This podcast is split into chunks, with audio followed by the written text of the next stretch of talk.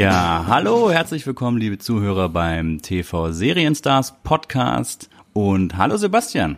Ja, hallo Dominik und hallo an die Zuhörer. Sebastian, über was wollen wir heute sprechen? Ja, heute wollen wir über eine Serie sprechen, die, glaube ich, zu den Lieblingsserien in meiner Kindheit ge gehört hat. Und zwar reden wir über den kleinen, haarigen Besucher äh, mit Namen Gordon Shumway oder auch als Alf bekannt. Genau, wir reden heute über Alf, wie am ja, Titel der Podcast-Episode schon zu er, erraten war.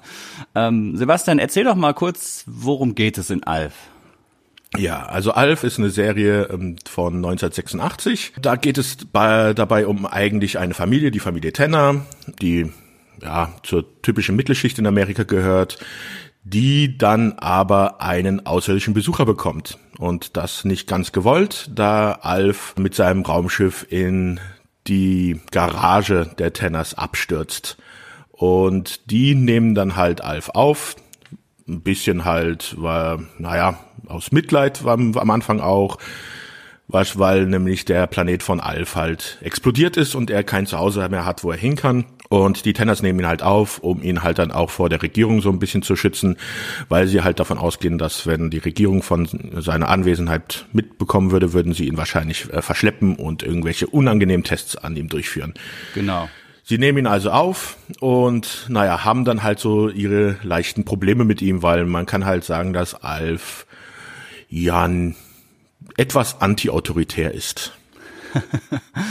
Ja, das ist schon mal gut zusammengefasst. Also dieser außerirdische, eigentlich muss man die Story wahrscheinlich niemandem äh, groß breit erklären. Äh, ich denke, fast jeder unserer Zuhörer, außer jene, die die Gnade der späten Geburt haben, werden wissen, was Alf ist.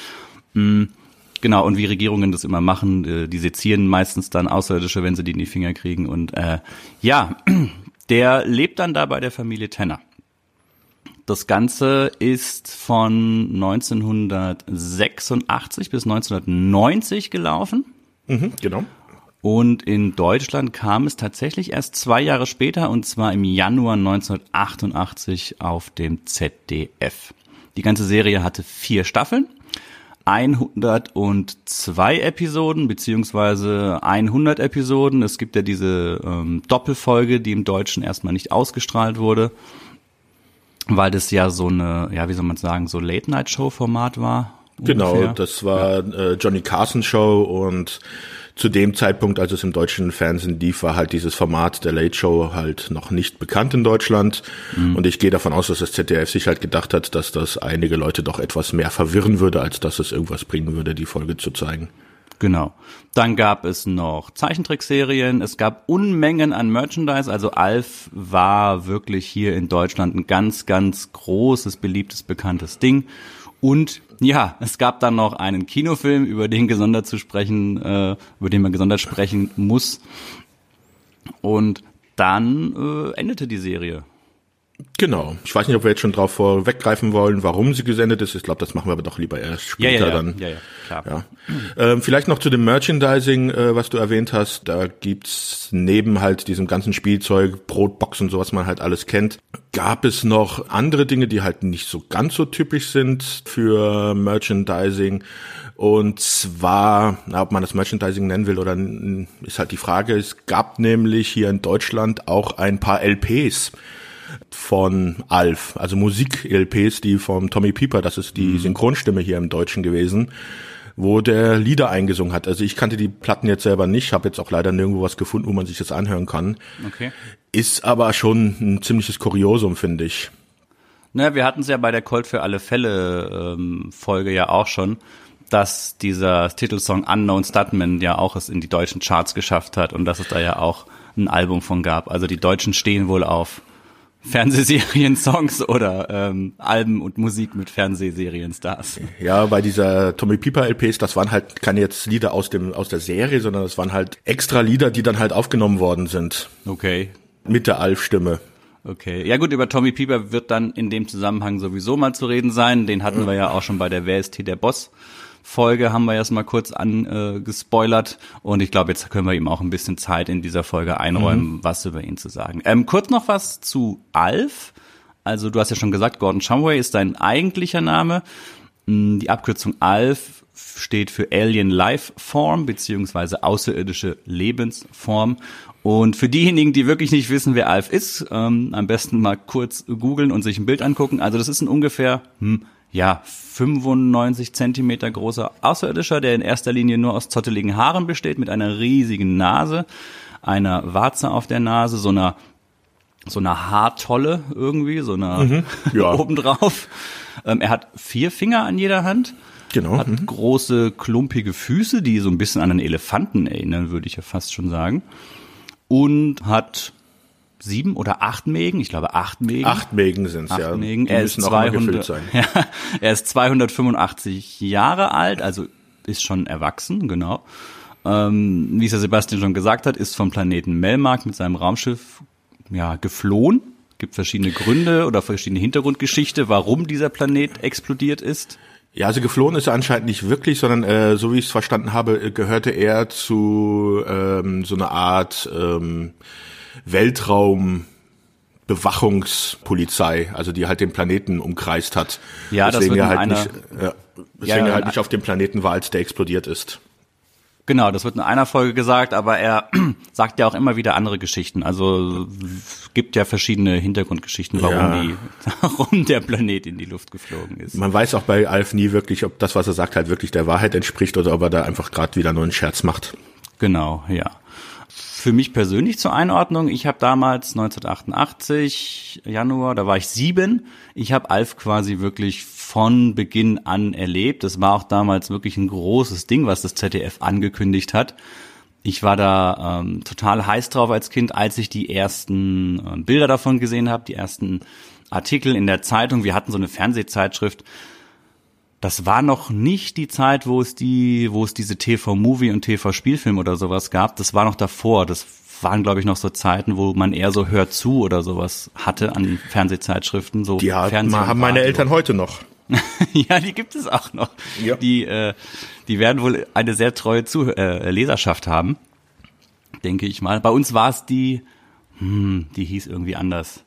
Hören und sehen oder ja irgendwie TV Funk oder sowas. Also in den 80ern ja. war das ja noch eher so, dass es halt diese ja klassischen, das war schon eher so eine Boulevard Klatschzeitschrift, aber schwerpunktmäßig war es dann so ein bisschen auf Fernsehen halt ausgelegt, das ganze Thema. Und es war dann halt wirklich das Fernsehprogramm für, ich glaube noch nicht mal für zwei Wochen, sondern nur für die aktuelle Woche.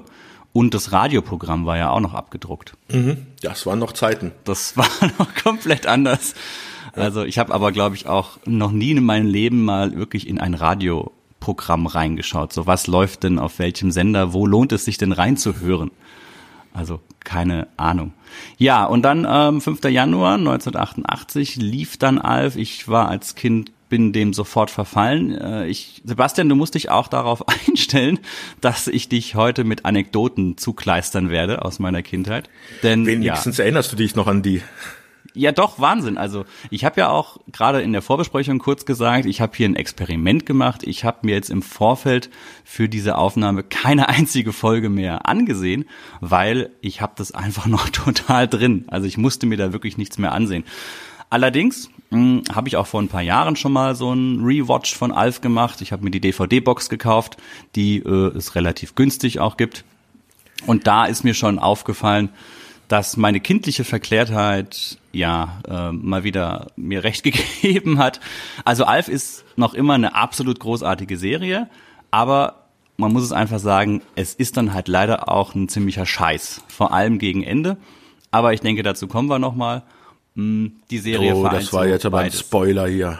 Ja, doch, das man muss ja mal so auf einer provokanten Note beginnen, damit auch die Zuhörer erstmal gleich ganz empört sagen, was, was, was will der Dominik da eigentlich? Ähm, nee, aber dazu werden wir kommen. Wollen wir mal so ein bisschen die Hintergrundgeschichte erstmal, wie es überhaupt zu der Serie kam und wer die Darsteller sind und äh, die Macher der Serie?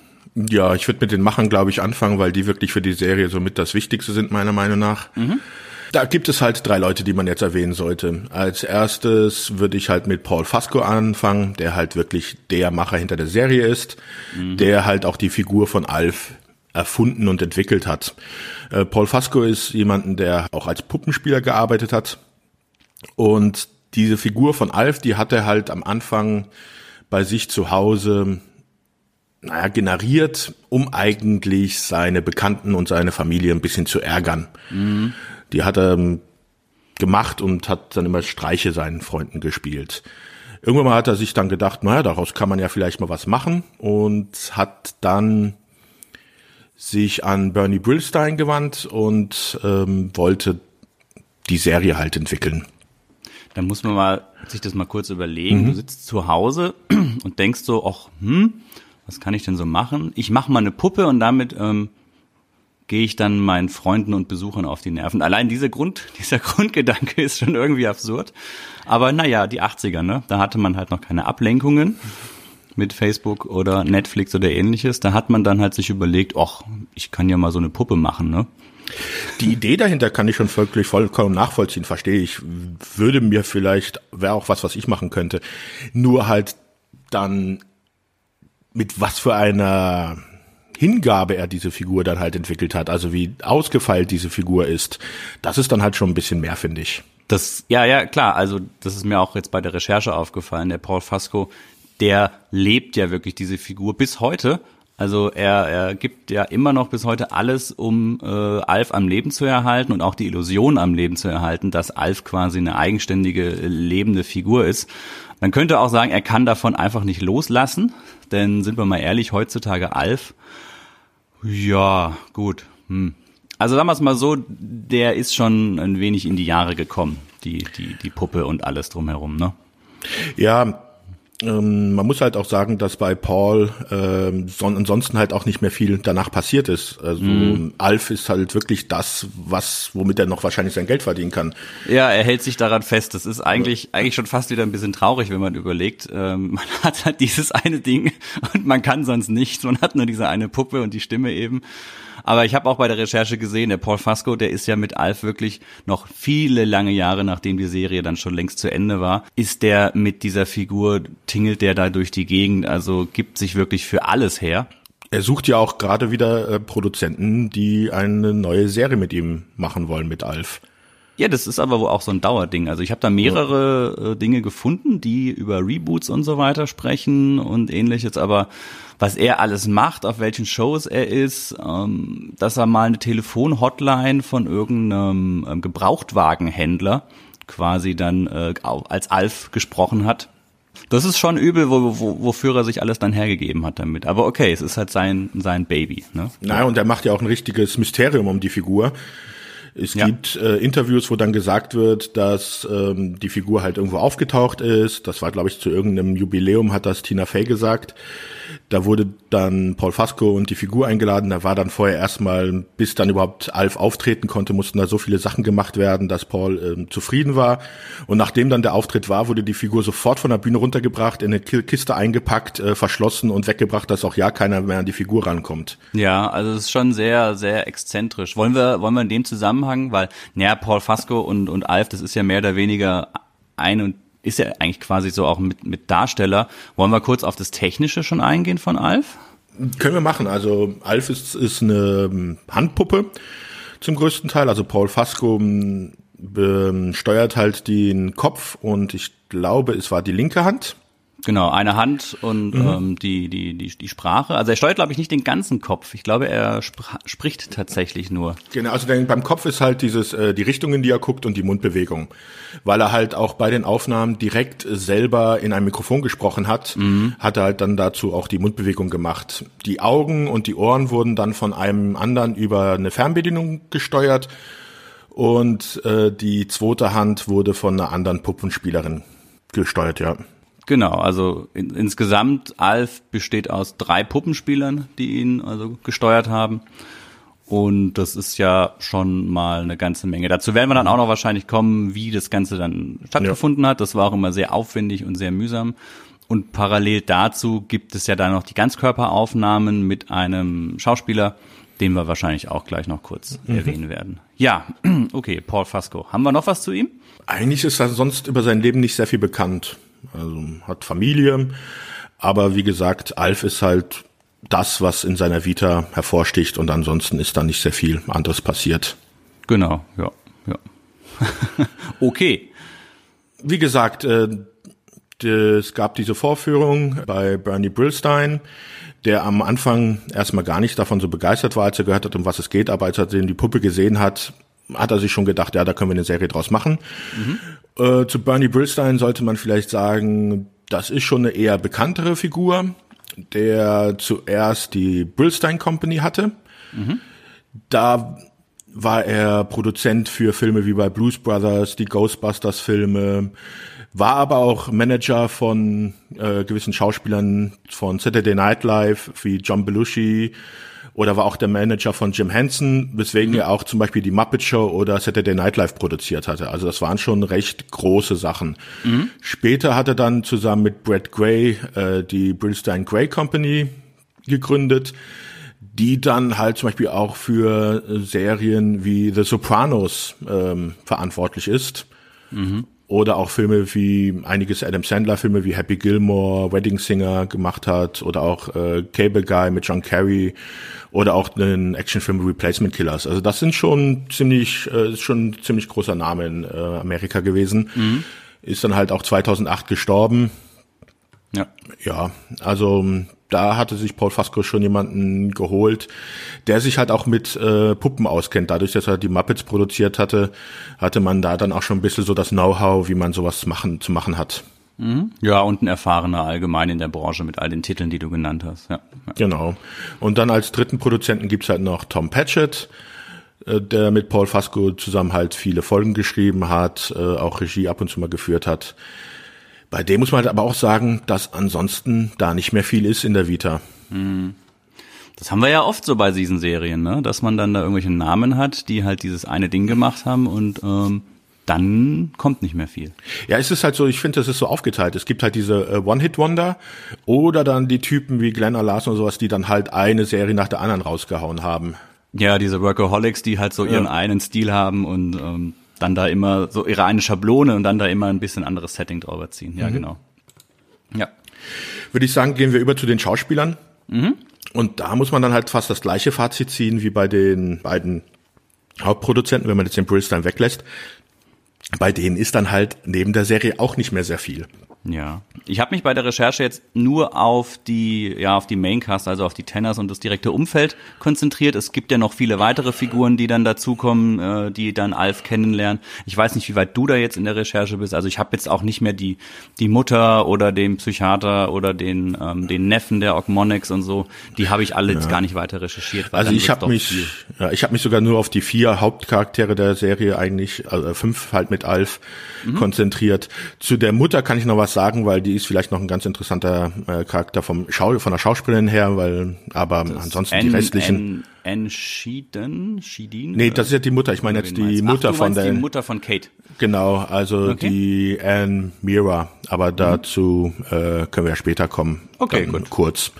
Wollen wir kurz anfangen vielleicht mit demjenigen, der ähm, Alf im Ganzkörperkostüm gespielt hat? Weil, denke ich, passt vielleicht ganz gut noch zur Puppe.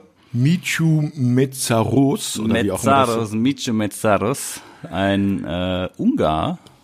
Genau, ein gebürtiger Ungar, ja, ja. ein kleinwüchsiger, kleinwüchsiger Ungar, der dann halt dafür genutzt worden ist, um dann halt die Totalaufnahmen vom Alf darzustellen. Man muss okay. man auch sagen, wenn man sich halt ganz genau hinschaut, dann sieht man halt auch, dass diese Ganzkörperpuppe von Alf schon ein bisschen anders aussieht als jetzt nur ja, dieser, ja. dieser Torso, den man ansonsten am meisten sieht. Erzählte mal als angeblich der kleinste Mann der Welt. Ja, ich glaube gerade mal 90 Zentimetern. Mhm. Ja, war auch in, ähm, war in einem Zirkus unterwegs. Also klar, was man halt bei der Körpergröße irgendwie versucht ähm, daraus zu machen. Also Akrobatik, Pantomime und dann halt so, ja, so Zirkusclown, Artist und sowas. Da war er lange Zeit ähm, dabei in den ja. USA. Früher in den 50er, 60er Jahren gab es ja auch sehr viele Filme und äh, wo dann kleinwüchsige Leute benutzt worden sind, mhm. die dann dort halt eine Anstellung gefunden haben. Das gibt es heutzutage eigentlich nicht mehr so häufig. Ähm, nee. Halt auch schon aus Political Correctness werden halt jetzt diese Kleinwüchsigen nicht mehr als äh, Showattraktion verwendet, was mhm. ja auch mhm. gut ist. Er ist auf einem Plattencover der Doors drauf, auf dem Album Strange Days, auf dem alten. Okay. Das ist, da ist so eine, so eine Freakshow abgebildet. Und also Freakshow, das ist so, war eine Zeit lang hm, früher so Zirkusartisten, die alle so ein bisschen abgedreht waren, Bärtige Lady, der riesige Kraftkerl, der, der kleine ja. Gnome und so weiter. Auf dem Album ist er auch abgebildet. Ja, da sieht man ihn auch nochmal. Äh, allzu oft gab es aber gar nicht diese Ganzkörperaufnahmen von Alf, ne? Ja, da hat man schon versucht, das ein bisschen ähm, zu reduzieren, weil man halt auch in diesen äh, Aufnahmen keine, ähm, keine Sprache haben konnte. Mhm. Ja, also es muss auch sehr anstrengend gewesen sein, äh, sowieso auf so einem auf so einem Set mit den Scheinwerfern und all den Leuten und dann in so einem Fellkostüm. Und anscheinend war es wohl auch so, dass man mit ihm nicht so ganz klar gekommen ist, ne, auf Dauer. Also, so wie ich das recherchiert habe, ist er wohl auch viele lange Jahre noch rumgetingelt mit der Aussage, er sei quasi der Schauspieler von Alf. Und ähm, das hat auch ja. irgendwann zu einer Unterlassungsklage geführt. Ist interessant, wie häufig immer in Hollywood geklagt wird. Ja, gut, klar, also. Aber von ihm gibt es ansonsten auch nicht so wirklich viel, außer dass er eben, ja, die Ganzkörperaufnahmen gemacht hat, die dann auch mhm. in, der, in den späteren Staffeln immer weniger wurden. Ja. ja. Ist auch schon verstorben. Im Juni 2016 im Alter von 76 Jahren und ähm, ja, gibt es sonst tatsächlich nicht mehr, was ich jetzt hier auf den Zettel habe. Ja, dann würde ich mal sagen, dann steigen wir mal über zu den Tenners. Mhm. Würden dann wahrscheinlich jetzt auch zu demjenigen kommen, der halt auch eigentlich der Grund jetzt ist, warum wir gerade diese Folge jetzt besprechen. Ja, es ist wieder ein trauriger Anlass. Ja, äh, denn es geht um Max White, äh, der Willie Tanner gespielt hat, mhm. der ja jetzt wann ist es, ist fast anderthalb Monate her, dass er verstorben ist. Juni, äh, 26. Juni, genau. Genau, 1919, falls die Leute irgendwo das noch in Jahren hier hören sollten. 2019. Ja. 1919, ja. Ähm, genau. Ja, Max White, äh, noch dann halt, wenn wir schon seinen Todestag genannt haben, ist halt auch geboren am 2.8.1943. Mhm. Äh, Schauspieler schon recht früh, ist äh, auch sehr viel auf der Broadway-Bühne aufgetreten. ist von 1965 bis 2017 verheiratet gewesen. Seine Frau ist dann 2017 an Brustkrebs gestorben, wonach er dann eine Beziehung mit einem deutschen Krankenpfleger eingegangen ist. Weil, ja, äh, ja. Man muss sagen, dass bei Max White halt immer so dieses Gerücht umgegangen ist, dass er homosexuell sei da waren viele Boulevardblätter, die dann halt wirklich äh, ekelhafte Klatsch-Nachrichten rausgeworfen hat mit irgendwelchen Bildern, die man gesehen hat. Es gab dann halt auch so Aufnahmen, soweit ich mich erinnere, wo man ihn gesehen hat nach irgendwelchen Drogeneinnahmen, wo er halt sehr wild aussah. Genau, da, also Max, ja, ja. ja. Also Max White, da gibt es, hm, wann war denn das so mit seiner, also es, es er hat einen ziemlichen Absturz wohl erlebt und das hat die ja, Klatschpresse, wie du gesagt hast, schon ziemlich ausgeschlachtet. Es gibt da auch ziemlich äh, krasse Fotos von ihm, wie er wirklich völlig vertattert als alter ähm, gebrochener Mann ähm, nicht mehr wiederzuerkennen ist.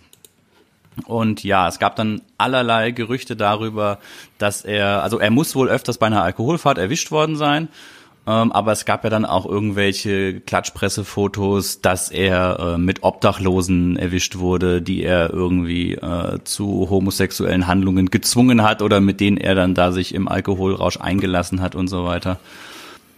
Kann ich nichts zu sagen, weiß ich nichts, war ich nicht dabei. Ich habe nicht mit ihm gesprochen, um zu wissen, ob das stimmt oder nicht.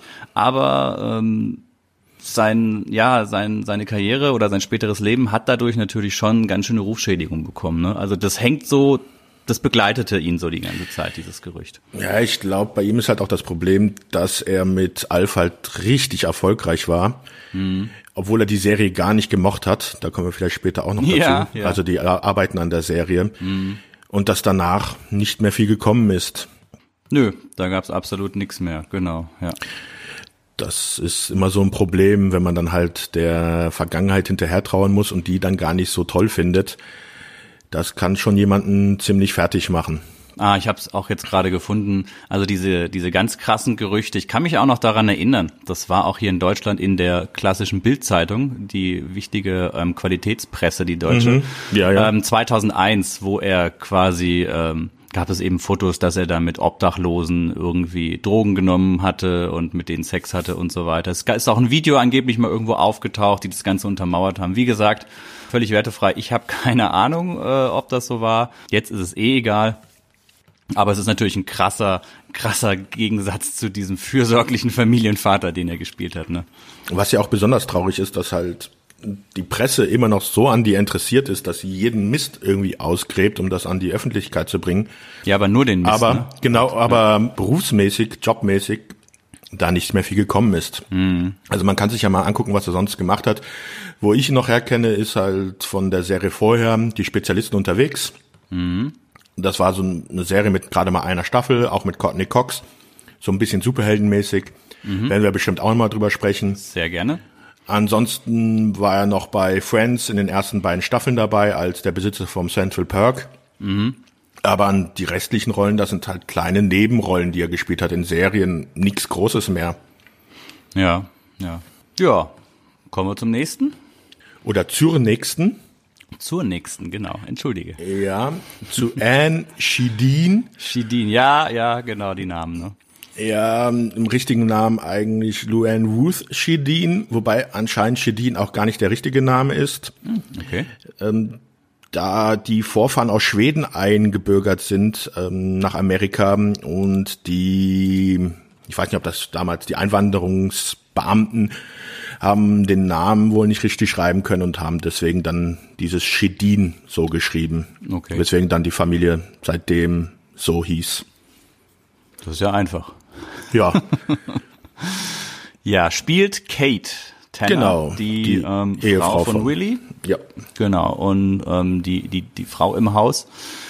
Mutter von Brian und Lynn und noch von, äh, ach Gott, wie heißt denn das dritte Kind noch? Eric. Äh, Eric, genau. Eric müsste heißen. Und ich habe da auch nicht mehr viel gefunden. Das ist wirklich eine Person, über die man wirklich nichts findet im Netz. Sie hat einige Gastrollen gespielt. Ich glaube, beim Magnum und sowas hatte sie eine kleine Gastrolle. Aber das sind halt auch immer nur Sachen für einzelne Folgen. Es gibt ja immer diese schönen äh, Seiten im Internet. Was machen die Leute von damals heute? Hm. Da habe ich dann auch mal versucht, irgendwie was über sie rauszufinden. Und da steht dann aber auch halt, dass sie bei Judging Amy dann noch mal eine, eine Gastrolle hatte. Bei einem Film Perry Mason hat sie mitgespielt und das war's dann schon fast. Seit 2014 hat sie gar nichts mehr gespielt, ist ja jetzt auch schon in einem etwas gehobenem Alter. Mhm. Aber auch über ihr Privatleben findet man so gut wie nichts, was ja auch eigentlich ganz angenehm ist dann ähm, ja, für klar. sie, glaube ich. Man, man kann die Leute ja auch lassen, wenn sie nicht wollen, finde ich das nur zu begrüßen, dann ähm, ja. muss man da auch nicht ganz nachgehen. Aber ja, also es gibt wirklich dieses, diese riesige Lücke in ihrer Vita, dass nach Alf erst wieder so gerade Fernsehauftritten mäßig erst dann wieder Anfang 2000 und dann erst wieder 2014 irgendwas in ihrer Liste drin steht. Ich glaube, das dürfte aber auch mit dem Kind zusammenhängen, weil genauso wie in der Serie, wo Kate äh, Tanner ein Kind gekriegt hat, hat halt zu der gleichen Serie dann auch Anne ein Kind bekommen, was ja auch der Grund war, warum überhaupt das neue Kind in die Serie geschrieben worden ist. Ja, sowas wird ja immer gerne mal eingebaut. Genau, ja. sowas baut man ja gerne ein und äh, in dem Fall dann auch wieder. Ja. Okay. Ja, dann können wir, glaube ich, schon gleich weitergehen zu Andrea Elson, die die Lynn Tanner gespielt hat. Sebastian, sei ganz ehrlich, du fandest... Ja, ja, ja, ich hatte, ich hatte einen kleinen Crush. Ge Lynn, die war schon süß, oder? Also ich muss halt auch sagen, ich war ja ein bisschen älter als du. Ähm, als du die bist Serie immer noch lief. ein bisschen älter. Nee, das hat sich jetzt geändert, hoffe Ach so. ich. Ja, ja, ja, ich weiß, was du meinst. Okay. Nee, ja, ähm, nee, bei mir hat's leider auch nicht mit 39 aufgehört, sondern äh, bin jetzt auch schon über die 40 rüber. Nee, aber wie gesagt, die Serie kam 1988 bei uns äh, nach Deutschland. Da war ich schon elf Jahre alt. Mhm. Mein Gott, aber trotzdem ein bisschen vor, obwohl für die Jugend heutzutage heißt es wie erst mit elf der erste Quatsch. ja, ja, das passt schon. Also wie gesagt, Ja. ich war sieben Jahre und ja, vielleicht was hattest du eher schon so den Crush. Bei mir war das eher so, so eine so eine verschämte Verwirrtheit. was ist denn da mit mir los? Warum warum freue ich mich denn immer so, wenn ich die sehe? Hm, ach, warum denke ich denn oft an die? Hm, irgendwie ist die toll. Keine Ahnung wieso. Ja, ja, die Zahnspange am Anfang war schon süß. Stimmt, die hatte ja eine Zahnspange noch zu Beginn. Auweia. Ja, doch, das war so, glaube ich, mit einer der ersten äh, großen Verliebtheiten. Ja, geboren 6.3.69. Dann, was kann man zu ihr sagen, zu ihrer Vita? Also bevor sie bei Alf aufgetreten ist, war sie schon als Kinderdarstellerin in manchen Serien und hat auch als Model äh, gearbeitet. Was vielleicht, also was bei uns in Deutschland wahrscheinlich gar nicht bekannt ist, äh, war eine Serie namens WizKids, wo Kinder Kriminalfälle gelöst haben. Da hatte sie mitgespielt. Die Serie gab es, glaube ich, auch nur eine Staffel. Hatte aber dann da die Auswirkung, dass sie danach halt in einigen Teenager-Magazinen doch eine kleine Berühmtheit geworden mhm. ist in Amerika hatte dann halt gewisse Gastrollen in verschiedenen Serien, als dann halt das Angebot kam für Alf.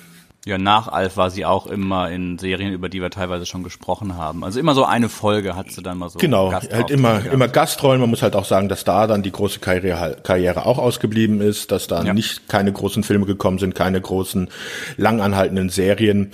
Und was ich halt noch gefunden habe, ist halt, dass sie jetzt seit 2008 als Yogalehrerin arbeitet. Mhm. Das habe ich auch gefunden und ich habe da auch noch so ein bisschen recherchiert. Also sie hat ein eigenes Yoga-Studio in Kalifornien. Sie ist aber wohl auch relativ viel auf Tour, gibt Yogakurse und ähm, bloggt da zum Teil auch. Und es gibt Fotos von ihr, wo sie auf irgendwelchen, ja, irgendwelchen Strandkulissen äh, ist, irgendwelchen Südseeinseln und so weiter und da ihre so Yoga-Seminare anbietet. Also Sie sieht immer noch top aus. Sie hat sich wirklich prächtig entwickelt. Yoga ist wohl eine ganz gute Sache, um jung und fit zu bleiben. Und ähm, ja, insgesamt auch an den Locations, an denen sie ist, würde ich sagen, wow. Also so kann man leben. Sehr, sehr geil. Ja. Auch nicht als Nicht-Schauspielerin. Ja, das ist ja völlig okay. Also es gibt ja, ja. oft so gerade so Kinder- und Jugendschauspieler, die dann am Ende dieser dieses einen Erfolgs, den sie dann haben, rausgehen wieder aus dem Fernsehbusiness was manchmal gar nicht so die schlechte Idee ist und ähm, dann eben andersweitig ihr Leben bestreiten. Ja, ich glaube, das ist dann auch schon ein sehr guter Übergang, um zu dem vierten Darsteller zu kommen, zu Benji Gregory, mhm. der halt den Brian Tanner spielt. Mhm. Wo man halt auch sagen muss, dass neben ein paar weiteren Gastrollen in anderen Serien da auch nicht mehr viel war. Nö, der war ja auch damals wirklich noch extrem jung. Ich glaube, ja, der ist 78 Jahre alt. 78 so. ist er geboren. Das heißt, wenn die 84, nee 86, 86 ja. war beide acht Jahre alt, genau. Sieben, acht Jahre, ja. Ja, die Frage ist ja, okay, wahrscheinlich sogar sieben, weil sie ja vorher angefangen haben zu drehen, bevor es ähm, ausgestrahlt worden ist. Mm, ja. ja gibt auch nicht wirklich viel von ihm zu sagen. Er war dann als Erwachsener, also er hat glaube ich dann irgendwann äh, studiert, ne, oder war in der Highschool. Der ist in die Navy dann gegangen später. War lange Jahre in der US Navy. Ja. Genau, weil also, er hat dann auch gesagt, dass er glücklich war, als die Serie vorbei war. Dann hat das wohl auch nicht so viel Spaß gemacht, da kommen wir aber auch noch dazu. Mhm. Und hat sich dann halt später nach dem, seinem Schulabschluss halt dazu entschieden, dass er halt zur Navy geht ähm, und hat eine Familie gegründet, ja, und lebt jetzt halt sein Leben. Ich weiß jetzt gar nicht, was er jetzt genau macht. Wie gesagt, bei der, beim Militär ist er, glaube ich, nicht mehr. Weiß ich auch absolut überhaupt nichts. Habe ich auch ne. nichts weiter gefunden. Es gab wohl irgendeine YouTube, eine Videoaufnahme von ihm, eine relativ aktuelle, wo er mal irgendwas sagt, aber ansonsten auch komplett raus aus dem Business, ja. Ja, ja, ich würde gerne noch kurz auf die Nachbarn eingehen, die Ogmonics. Die Ogmonics, was für ein typischer Name. was ist das eigentlich für ein Nachname? Ich habe keine Ahnung, auf was für eine Herkunft der schließen soll. Also keine welche, ja, ja, genau, welche Familie. Also der Trevor Ogmonic, dem, klar, John, John LaMotta, dem, das ist, das, das Brooklyn, glaube ich, kommt da, das ist so ein typischer, ich würde sagen, ist er Einwanderer Italiener? Definitiv, oder? Ja, aber Ockmon, also so, er wird so dargestellt, also wie man halt zu der Zeit diese typisch, also das typischerweise darstellen wollte, so richtig schön klischeebehaftet, mit Trainingshose und Unterhemd, meistens noch ein Fleck drauf. und äh, Pizza liebend, naja, also halt ein typisches stereotypisches Bild, also wobei halt der, Name nicht darauf schließen würde. Ja, er ist der totale Choleriker, also die Art von Nachbar, die man halt wirklich nicht brauchen kann. Wobei seine Frau ja fast noch noch schlimmer ist. Aber kurz was zu John LaMotta, hast du da ein bisschen recherchiert? Nein, muss ich ganz ehrlich zugestehen, habe ich nicht gemacht. Okay. Also, Hast du denn ähm, was? Ja, bedingt. Also ähm, Amateurboxer war er, ähm, war auch am prinzipiell nicht wirklich ähm, gut zu sprechen auf. Alf hat später sich irgendwann mal geäußert, dass das das Schlimmste war, was er jemals gemacht hat. Ja, das habe ich auch gelesen. Ja, hat ähm, ansonsten auch eher ähm, ernstere Rollen gespielt. Also ist ein war Serienschauspieler als auch Filmschauspieler, nix nix Großes dabei. Ähm, war bei TJ Hooker mal dabei, war bei Knight Rider mal dabei. Ähm, die Filme, die er gemacht hat, sind jetzt alles auch nicht so die krassen Sachen. Er hat bei einem Perry Mason Fernsehfilm mitgemacht, ähm, bei einem Frank Sinatra Fernsehfilm. Oh, er hat dann, ja. Ich sehe gerade American Fighter. Genau, und er hat dann oft, das ist sehr interessant, er hat oft den Bösewicht gespielt bei diesen, ja, die, es gab doch diese 80er Jahre Ninja-Actionfilm-Reihe. Genau, ja. so eine, das war Also, mal so eine Zeit lang ja. das Ding.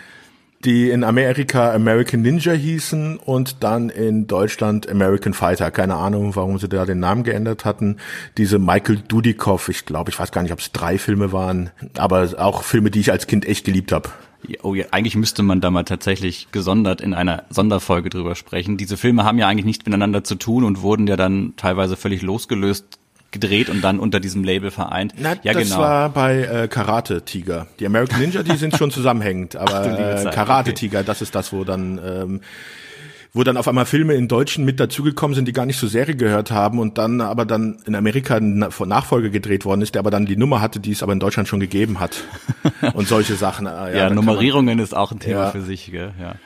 Ja, da hat er wirklich bei Sachen, bei Ninja, äh, Ninja 2, Ninja 3, Bloodfist 4, also die wirklich guten Filme, die, wir- an die wir uns heute noch erinnern, da war er dabei. Lustigerweise ähm, habe ich John LaMotta, also Trevor Ogmonic, bis vor kurzem verwechselt und zwar ähm, mit dem Salamanca aus Breaking Bad, den Alten, der im Rollstuhl sitzt. Uch. Sagt dir Ähm, nix? Ich muss sagen, ich habe Breaking Bad nie zu Ende geguckt. Ja, Okay. jetzt jetzt wird's jetzt wird's Briefe geben und äh, Hassmails, ich weiß.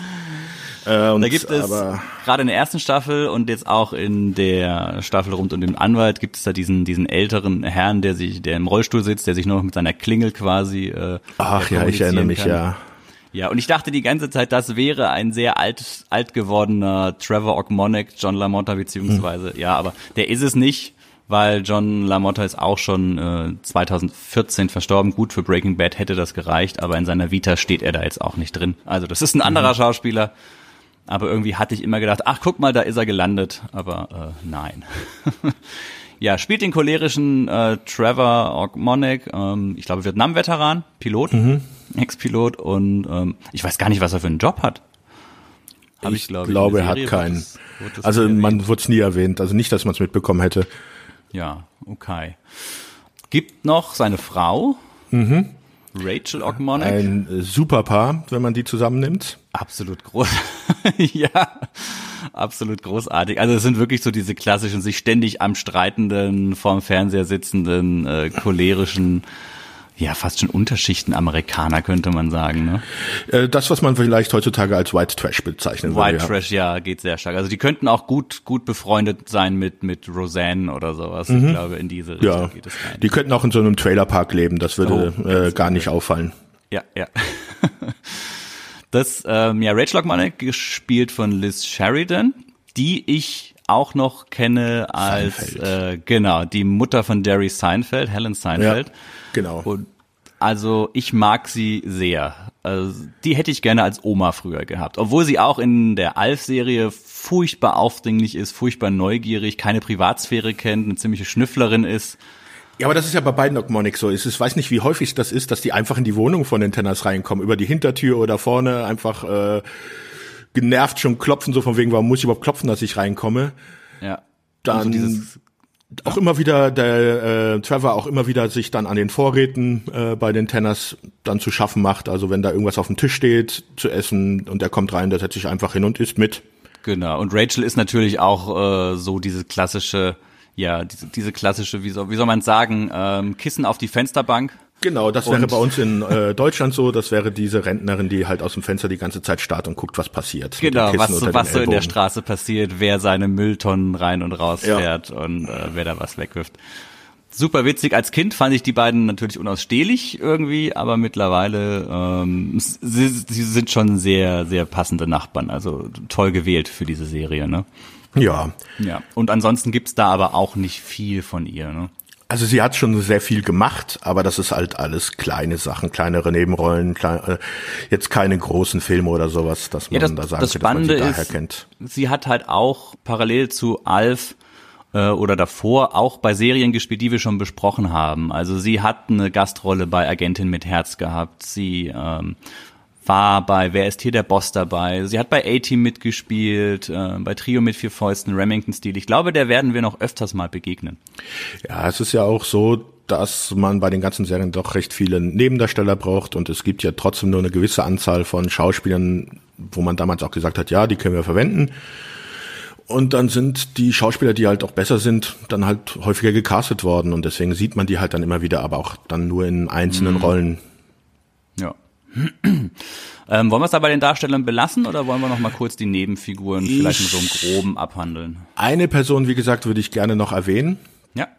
Und zwar ist das die Darstellerin, die Kates Mutter spielt, äh, die Dorothy, gespielt von Anne Mira, mhm. die man dann später also auch früher hatte ich schon einiges gemacht, die man dann später dürften die einige vielleicht noch kennen von King of Queens, als die äh, Mutter vom Ach, jetzt fällt mir der Name nicht ein. Also ich gucke gerade so ein bisschen durch ihre durch ihre Filmografie. Genau, sie war ja die äh, die Mutter von Kate, lernte dann später auch Alf kennen, war auch immer eine ganz krasse Hassliebe zwischen den beiden. Also sie hat sich auch von Alf nichts sagen lassen.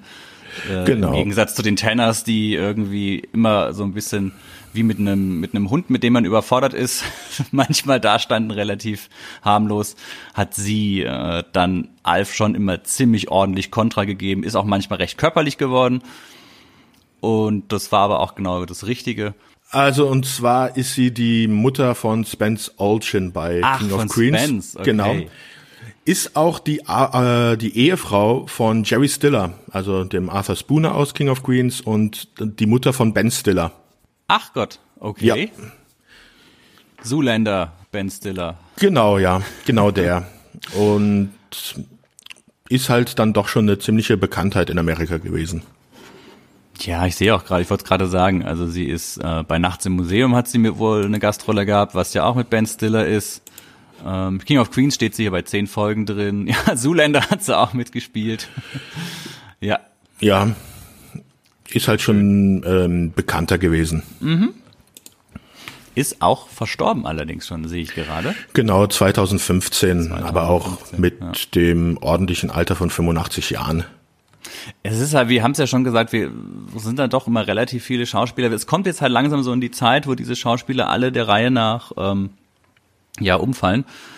Das wird uns wohl immer wieder begleichen, äh, begleichen, ja genau, begleiten, dass wir da äh, ja schon verstorbene Darsteller haben. Ja, ja. ansonsten, ähm, es gibt noch eine ganze Reihe von Nebendarstellern. Am Anfang ist es natürlich so, dass Alf von den Tenners möglichst versteckt gehalten wird, aber weil das natürlich auch irgendwann im Rahmen der Serie langweilig werden würde, wenn es halt immer nur dieses gleiche Ensemble ist, kommen halt immer aus verschiedenen Gründen immer mehr Figuren dazu, die dann auch Alf kennenlernen und wissen, dass der bei den Tenners lebt.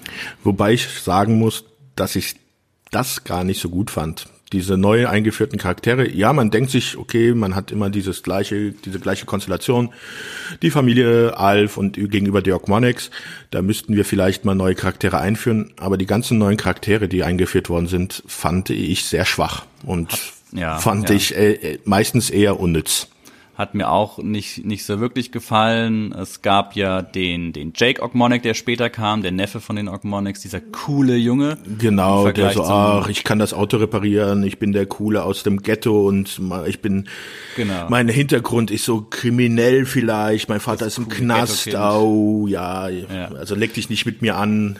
Ja, der so ein bisschen zwischen, zwischen Brian und Lynn steht, also ein bisschen älter ist als Brian, aber noch nicht so alt ist wie die Lynn, obwohl er da auch immer so ein bisschen versucht zu landen bei ihr. Ähm, allerdings versteht er sich mit Alf ganz gut. Ähm, es gab ja den Psychologen, der ab und zu mal aufgetaucht ist, weil das ja. Das waren gerade mal drei Folgen, glaube ich. Die waren auch noch ganz okay, fand ich. Ja, ähm, Jodie, die, die Blinde, mit Sind, der er sich auch datet. Zwei oder drei Folgen. Ja, die, die tauchen halt immer so ein, ja. so ein bisschen auf, ja.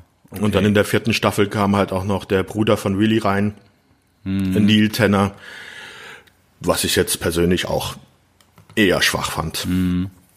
Ich wollte noch ganz kurz, bevor wir komplett in die Serie einsteigen, meine Güte, wir sind jetzt bald bei einer Stunde und noch gar nicht richtig Echt? in der Serie drin. Und ich dachte, wir können über die Schauspieler fast nichts ja. reden. Ja, wir haben ja auch schon ein paar Anekdoten abgefeuert. Ja. Ähm, ich wollte noch was zur Musik sagen.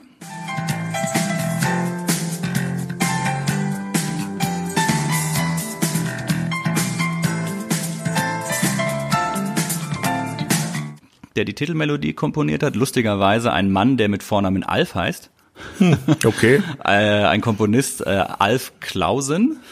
Klausen. Mhm der ja die Titelmelodie komponiert hat und viele äh, viele Melodien eben für die Serie gemacht hat, der auch die Musik für das Model und der Schnüffler gemacht hat und der auch geführt wird, also nicht die Titelmelodie, die ist ja von jemand anderem, aber auch Musik für die Simpsons gemacht hat. Okay. Er hat auch Musik für Splash, Jungfrau am Haken gemacht. Ähm, ja, für Tom Hanks. Lisa, der helle Wahnsinn. Also ah, ein super Film. Und er, er hat auch als Orchestrator bei Ferris macht Blau gearbeitet. Ja, also ja der hat da aus den 80ern was, ja. ja. Zu der Titelmelodie muss ich auch sagen, die ist mir persönlich, finde ich die richtig gut. Ähm, ist zwar jetzt nicht so wie bei vielen anderen Serien, die wir hatten, kein mit ohne Songtext, sondern ist rein instrumental, ziemlich basslastig, weswegen es mir vielleicht äh, auch so gut gefällt, weil ich ja selber ab und zu mal versuche, ein bisschen Bass zu spielen, mhm. mehr schlecht als recht.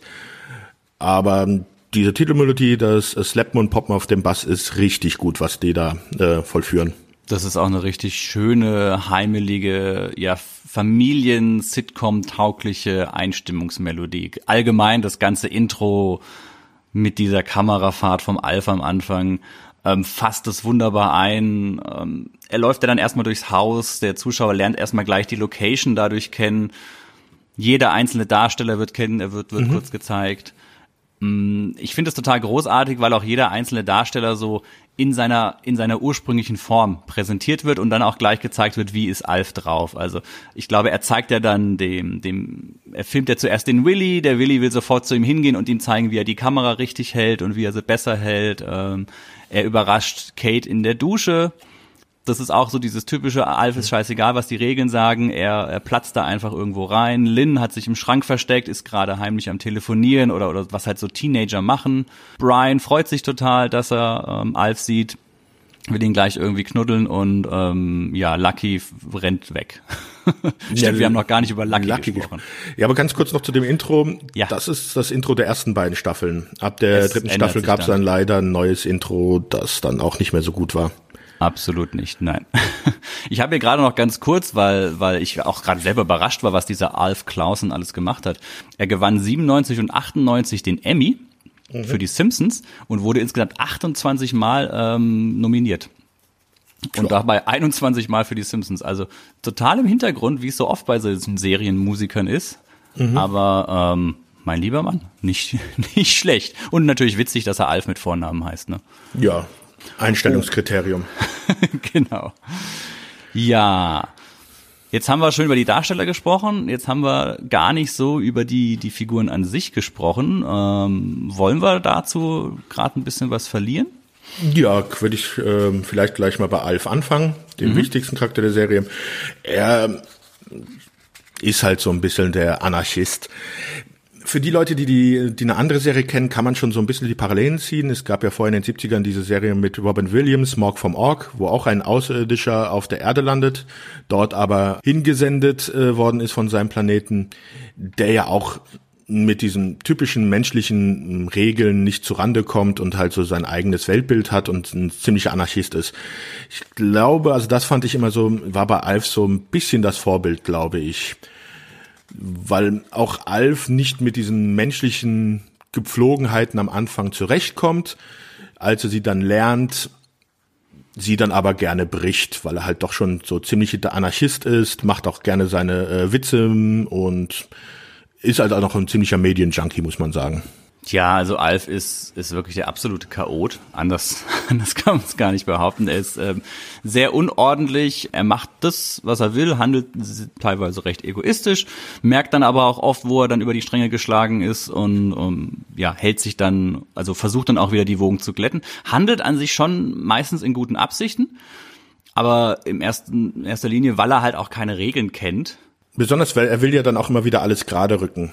Ähm, wenn irgendwas schiefgelaufen ist, dann will er es wieder richtig machen. Und dann übertreibt er dabei mhm. auch extrem. Dabei legt er dann auch über die Stränge. Es gibt dann zum Beispiel diese Folge mit dem äh, im Deutschen so schön Spargellied, wo Brian ein Lied mit jemand anders aufführen soll bei einer Schulaufführung und sich nicht traut und Alf ihm dann halt so seinen Glückszahn schenkt Und als dann Brian halt zur Schule gefahren ist und den Zahn verloren, äh, vergessen hat, versucht halt Alf alles daran zu setzen, ihm den äh, Zahn zu der äh, Schule zu bringen. Was natürlich aber da dann wiederum die Gefahr birgt, dass er ähm, auffällt. Oder bei einer anderen Folge hat er, ich glaube, es war, dass er die Küche in die Luft gejagt hat, mal wieder. Und dann mit ja. äh, den Tenners ausgemacht hat, dass er halt jetzt ähm, eine gewisse Anzahl, ich glaube zwei Wochen oder sowas, sich halt vorbildlich verhalten wird damit er nicht, Ja. ich weiß nicht mehr, was für Privilegien sie ihm ziehen wollen, ich glaube Fernsehen und er soll dann in der Waschwäschekammer schlafen oder sowas.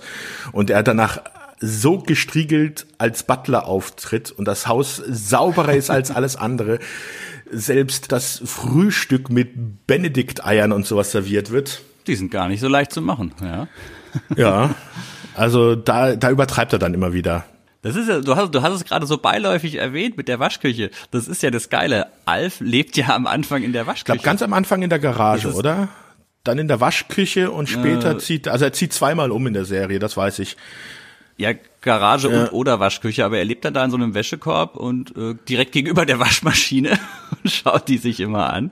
Eigentlich wie so ein Hund wird er da gehalten. Das Und ist schon später, ja. Später zieht er ja dann in den in den Nee, im Keller, Dachboden ist es. Der Dachboden ich. wird ausgebaut. Dachboden ist es. Und da hat er ja dann sein Zimmer. ja, also Alf ist einfach wirklich, war auch schon für mich als Kind immer so ein bisschen so ein Vorbild, so nach dem Motto, der kann machen, was er will, der macht völlig abgefahrene Sachen, kriegt dann zwar Ärger, aber irgendwie, ähm, ja, der, das allein die Holiday on Ice Sache, wo er äh, quasi, glaube ich, das ganze Wohnzimmer unter Wasser stellt und dann die Klimaanlage anschaltet, damit das Wasser gefriert um dann Holiday on Ice darzustellen. Also er sieht irgendwelche Dinge im Fernsehen und äh, will es dann irgendwie nachmachen. Das war schon schon sehr geil irgendwie immer. Gerade als Kind, ähm, dem konntest du auch nicht böse Ja, sein. also muss sagen, für mich war es auch äh, neben Garfield vielleicht so das zweite große Vorbild. Sieht man ja, was aus mir geworden ist. Ja. Ähm, selbst heute benutze ich noch gerne äh, den Ausdruck, wenn irgendwas äh, ankommt, mit immer mit null Problem. Also äh, ich sage immer kein Problem. Er hat ja immer null Problemo gesagt. Null Problemo, ja ganz klassisches Alf-Ding, was einfach damals, äh, ja, null Problemo, genau. Ja, und bei mir ist es halt dieses, wenn irgendwas kommt, kannst du das mal machen, immer kein Problem, kein Problem. Das ist so, bei mir hat sich das so eingebürgert. Und auch dieses Haha, ich lach mich tot, hat er ja auch gerne gesagt. ja, er ist ja auch sehr zynisch er, und er spricht ja auch manchmal die Dinge einfach knallhart Genau. aus. Also gerade in der ersten und der zweiten Staffel, das sind richtig klasse, gute Dialoge, die ihm da in den Mund äh, gelegt werden. Also wenn der Willi sich mal wieder aufregt und dann Alf zu ihm sagt, Willi, das Problem existiert, und das Problem ist in deinem Kopf und deswegen existiert es überhaupt. Das sind manchmal so, so, so Weisheiten, die er dann raushaut. Das ist ziemlich, ziemlich cool, ja. Also kann sich schon ähm, sehr pointiert Ja, ausdrücken. und dann sollte man vielleicht noch seinen ewigen Hunger erwähnen halt. Wie gesagt, er hat acht Mägen, die müssen halt gefüllt werden. Er isst wirklich alles, ja. Ja, das ist vom Popcorn über, also alles, was angeboten wird, selbst die Sachen, die nicht unbedingt immer so ganz essbar wirken, werden Er schon ab und zu mal vertilgt. Ja, also er isst ja in der Einfolge, in die Nacht, in der die Pizza kam, da isst er das Puzzle auf. Ja. Also er kann alles essen. Und wir haben ganz vergessen zu erwähnen, auf dem Planeten Melmark ähm, sind Katzen eine Delikatesse. Jetzt fragt man sich natürlich, wie auf einen außerirdischen Planeten Katzen kommen. Das ja eigentlich hier auf unserem Planeten auf der Erde eine heimische Spezies ist. Aber ähm, gut, auf Melmark gibt's die und er versucht ja die ganze Zeit, die Hauskatze Lucky zu fressen. Genau, das ist halt, die Katze ist halt so das Äquivalent für das Rind auf Melmark. Ja. Ja, aber das verstehen die Tenners nicht, dass das für ihn eine ganz normale Nahrung ist und verbieten ihm halt die Hauskatze zu essen. Selbst andere Ja. Katzen darf er nicht essen. Das ist ja auch immer so ein bisschen dieser, dieser Running Gag, dass er immer irgendwie versucht, die Katze zu fangen oder zu hypnotisieren. Ähm, du bist keine Katze mehr, du bist ein Karpfen. Krapfen, Und nicht Karpfen, Krapfen. Krapfen. Krapfen, was habe ich gesagt? Karpfen, also nicht Ach der so, Fisch, nein. sondern es ist diese Er ist. Berliner auch äh, gemeint. Ein, ein, ein, ein gefülltes, ja, was ist das eigentlich im Englischen? Boah, ich äh, ich hatte es auf Englisch mir angeguckt, aber ist mir wieder entfallen, was sie da Okay. gesagt haben. Ich Ja. glaube, äh, ob es ein Bagel oder sowas war, ich weiß es nicht mehr genau. Er ist ja später mit, mit getoasteten Katzenfischen dann auch total zufrieden. Genau. äh, wobei man da sagen muss, dass das später dann halt auch weniger geworden ist in der Serie. Da es in Amerika halt auch einen Zwischenfall gegeben hat, wo ein Kind äh, die Katze in die Mikrowelle gesteckt hat wegen der Serie angeblich. Und da haben dann die Produzenten gesagt, dass man das doch ein bisschen reduzieren soll, weil es halt immer mehr Kinder waren, die die Serie gemocht haben und deswegen wurde das Ganze dann auch kinderfreundlicher. In der Pilotfolge zum Beispiel gibt es eine Szene, wo Alf auch ein Bier trinkt und mhm. das dann auch äh, mit Brian und äh, Kate ähm, kriegt halt zu Recht einen Ausraster, dass äh, Brian ein Bier hat und Alf sagt ja, ich bin ja über 200 Jahre alt, ich, ich kann das. Aber selbst da wurde dann von den Produzenten dann, einfach äh, von, dem, von dem Fernsehsender dann an die Produzenten rangegangen, dass man das halt doch reduzieren muss, den Alkohol und diese Katzensachen. Ja, Alf wird mit über die über die Staffeln hinweg immer mehr entschärft. Also man merkt ja. total, dass die äh, Produzenten gemerkt haben, dass die Figur kommt bei den Kindern super gut an und er muss ein bisschen kinderfreundlicher sein. Er hat dann auch später wirklich nicht mehr so krass schneidend scharfe, spitze Kommentare, die er da abgibt. Also es ja, wird es alles wird, ein bisschen gemäßigter. Es ja. wird halt später meiner Meinung nach eine 0815 Comedy-Serie. Hm, ja, ja, es wird sehr, sehr brav und das ist auch das Problem dann. Aber mhm. dazu kommen wir ja ähm, gleich ja. dann noch. Ja, äh, gibt es sonst noch was, was wir jetzt zu Alf sagen können? Gut, über den könnte man natürlich bestimmt stundenlang sprechen. Mhm. Du hattest ja ein Bild äh, auf Facebook veröffentlicht von der Puppe. Da muss ich dazu sagen, dass ich so eine Puppe hatte und die jahrelang mit mir rumgetragen habe. Welches Kind hatte das nicht? Also zu dieser Figur gibt es auch, zu dieser, dieser Stoff hier gibt es bei mir auch eine schöne Anekdote. Ich war, hm, sag mal, 88 kam die Serie, entweder 88 oder 89, ich glaube später wird es nicht gewesen sein, weil ich weiß nicht, Sebastian, ist es bei dir auch so, wenn du jetzt an daran erinnerst dich, wie begeistert du als Kind von einer Sache warst, dann fühlt sich das immer relativ relativ lang an, dass man sehr lange davon begeistert war. Aber ich habe jetzt so die Erfahrung gemacht, dass Kinder tendenziell mal ein halbes Jahr, ein Dreivierteljahr von der Sache begeistert sind und dann, dann kommt schon das nächste. Aber so rückblickend in meiner Erinnerung war ich jahrelang Alf-Fan. Boah, das sind jetzt Fragen, da kann ich echt ja, es ist halt immer diese, diese Veränderung der Wahrnehmung, die man ja. halt über die Jahre hat. Ich kann jetzt auch nicht sagen, wie lang ich damals All-Fan war, aber ich glaube schon, mhm. dass es explizit hauptsächlich die ersten zwei Staffeln waren, als sie in Deutschland gelaufen sind. Genau. Weil ich ja. jetzt, als ich dann mir halt die Folgen wieder angeschaut habe, bei Staffel drei und vier gemerkt habe, dass da halt einige Folgen doch nicht wirklich präsent waren. Mhm. Dass ich an manche Sachen, ich wusste halt noch, dass der Neil auftaucht, dass der sich von seiner Frau getrennt hat und sowas, aber dann genau was da passiert ist, das war mir dann auch auch entfallen. Hm. Ach, ich wollte ja noch meine Anekdote kurz äh, genau. zum Besten geben. Ja, also wie gesagt, wird irgendwann in dem Dreh gewesen sein und ich war im Krankenhaus. Ich hatte eine OP als Kind und das war so meine erste große OP mit Narkose und so weiter und da war ich dann schon ziemlich aufgeregt und äh, ich für mich war das dann auch so ein bisschen, oh mein Gott, jetzt bin ich hier in einem Krankenhaus und weg von meinen Eltern. Also da war, war schon, war schon ein harter Einschnitt in meiner kindlichen Wahrnehmung, was denn da jetzt mit mir passiert. Und ich bin nach der OP wach geworden. Mein Vater war dann direkt da und hatte mir dann diesen Alf gekauft. Und ich werde so wach, ähm, noch völlig gaga durch diese Narkose und sehe einfach nur diese riesige Nase vom Alf die, äh, weil er hatte ihm mir den quasi so aufs Bett dann gesetzt, dass ich ihn direkt sehen konnte. Und das erste, was ich dann wohl gesagt habe nach dem Aufwachen aus der Narkose war Alf. und entsprechend bin ich bin ich geprägt worden. Also ich habe, das ist noch wirklich genau das Stofftier von damals. Und ähm, seitdem bin ich da immer noch voll drauf. Also den werde ich wohl auch nie weggeben. Ja, das ist ja schön, dass es bei dir so war. Das ist ja rührend und äh, ja, echt ne? lieb. Ne? Äh, bei mir war das ein bisschen anders. Und zwar war das im Urlaub. Wir waren auf Kreta und als wir wieder nach Hause fliegen wollten, gab es da diesen Duty-Free-Shop oder sowas. Und da gab es auch diese Alf-Puppe, die ich da zum ersten Mal gesehen habe. Und naja, jetzt ganz stolz bin ich da nicht drauf. Ich muss anscheinend extrem lange rumgequengelt und rumgeweint haben. Ich wollte nur mal nochmal erwähnen, ich war da schon elf oder zwölf Jahre alt zu dem Zeitpunkt. Ich muss so lange meine Eltern genervt haben, bis sie sie mir gekauft haben. Und wow. am Flughafen sind, glaube ich, die Preise für solche Stofftiere nicht unbedingt sehr günstig. ja, also es ist wahrscheinlich wie an der Kasse im Supermarkt mit den ja, Und ähm, ich glaube, also meine Eltern waren normalerweise doch schon sehr ausdauernd bei mir. Ich möchte nicht mehr, ich, also ich kann mich nicht dran erinnern, wie viel ich gequengelt haben muss, aber es muss extrem gewesen sein. Hm. Ich stelle mich so gerade so vor, so, also es war wahrscheinlich nicht so, aber ich stelle mich so gerade als Zwölfjähriger vor, der vor dem Laden auf dem Boden liegt und wie so ein Kleinkind rumschreit und äh, mit allen Vieren von sich, äh, mit sich an sich rumwackelt. Da, ich will die Puppe. Ja so schöne Szene macht und alle anderen, äh. die vorbeilaufen, sehen nur verständnislos die Eltern an und denken ja. sich, oh mein Gott, eigentlich ist das nicht mein Kind.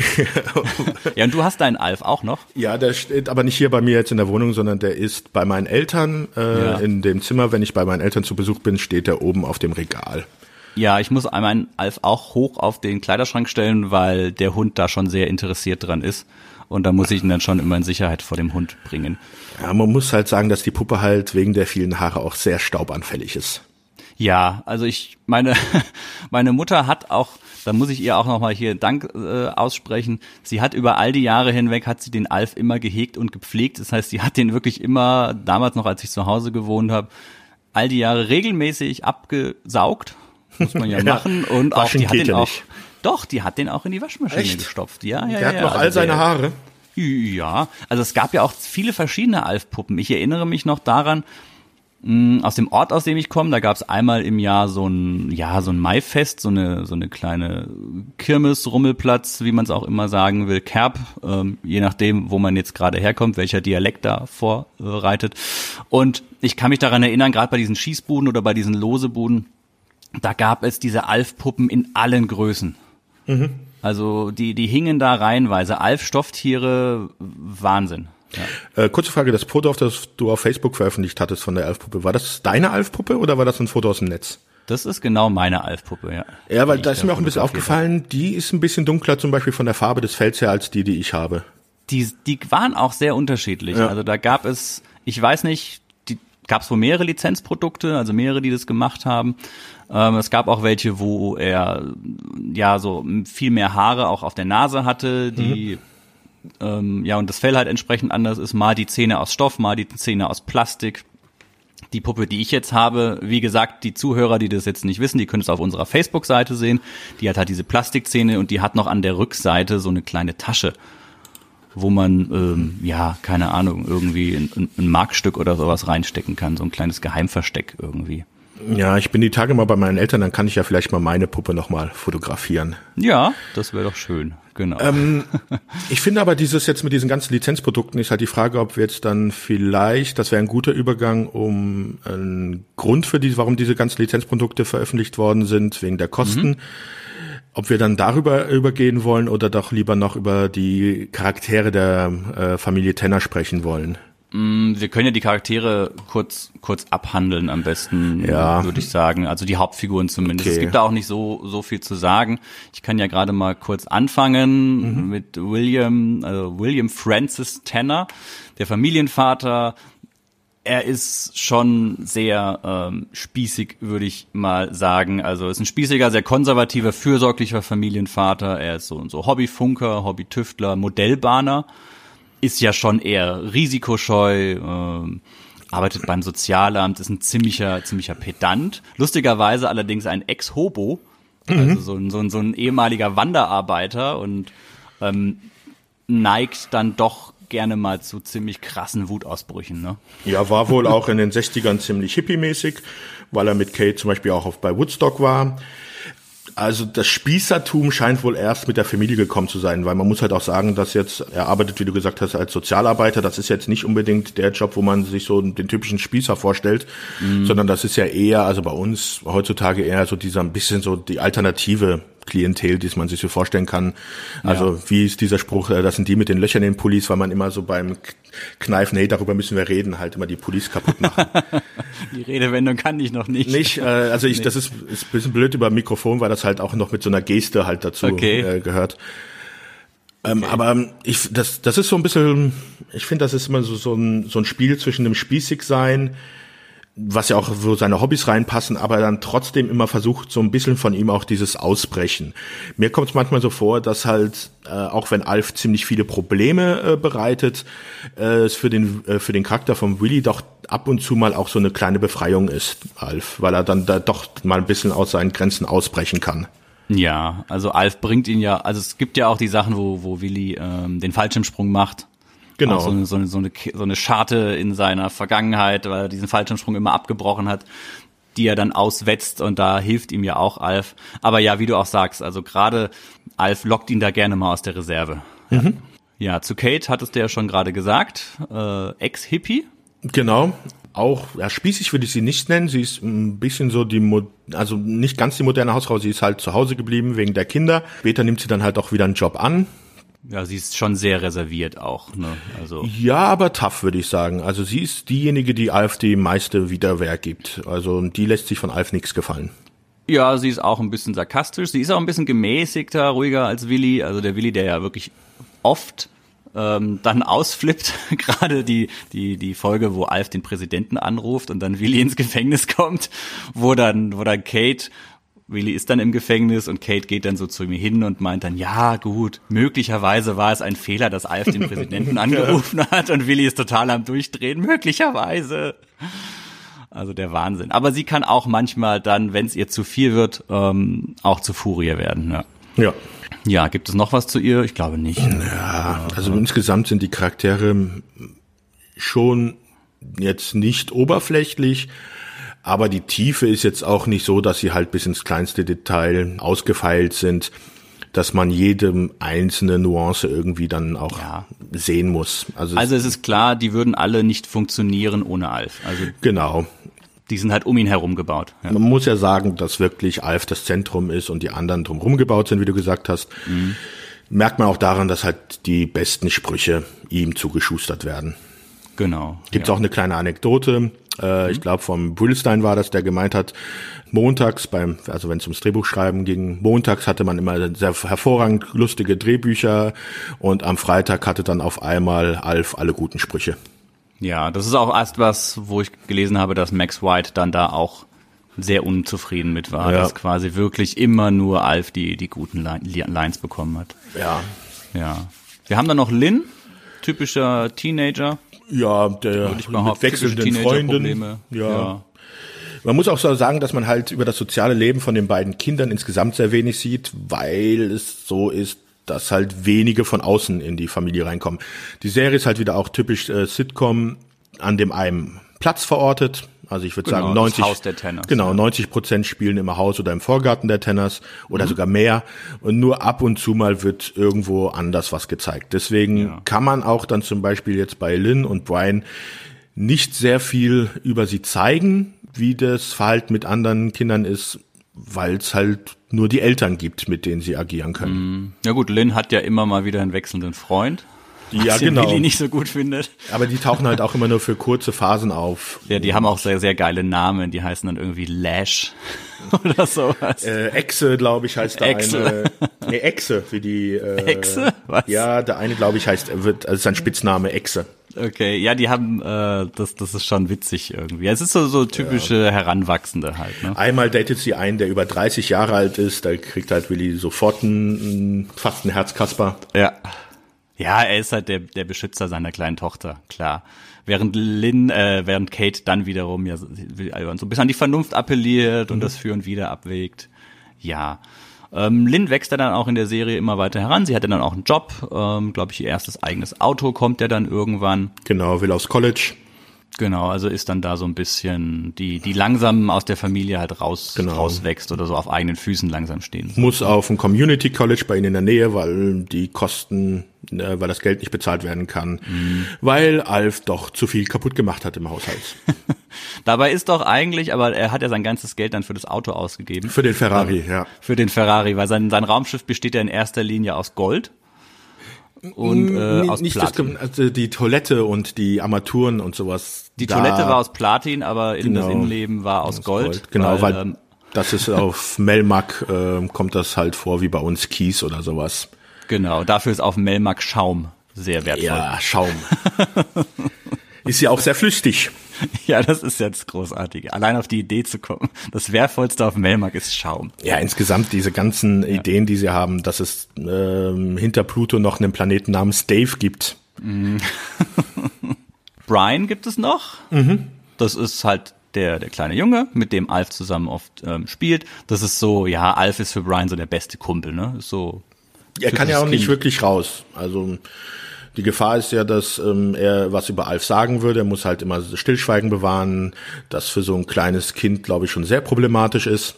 Ja, das machen die Kinder aber gut, ne? Das ja. ist ja wirklich, ähm, wenn man sich das so überlegt, hey, wir haben dann auch gerade Kinder, die ja gerne dann mal erzählen, was sie jetzt für tolle neue Sachen zu Hause haben. Ähm, wir haben einen Außerirdischen in der Garage. Mhm. Das ist ja eher auch so ein, so ein Running Gag mit dem, mit dem Verstecken vom Alf, kann ich kurz einwerfen, dass es ja wirklich immer ist, Alf in die Küche, Alf in die Garage, Alf unter den Tisch. Das ist ja auch immer so dieses, dieses durchgehende Motiv, was da so kommt. Also sie, sie verstecken ihn ja permanent. Wird ja auch immer wieder gebrochen, indem dann Alf zum Beispiel schon sagt, ich weiß schon, bevor sie überhaupt was sagen können. Ja.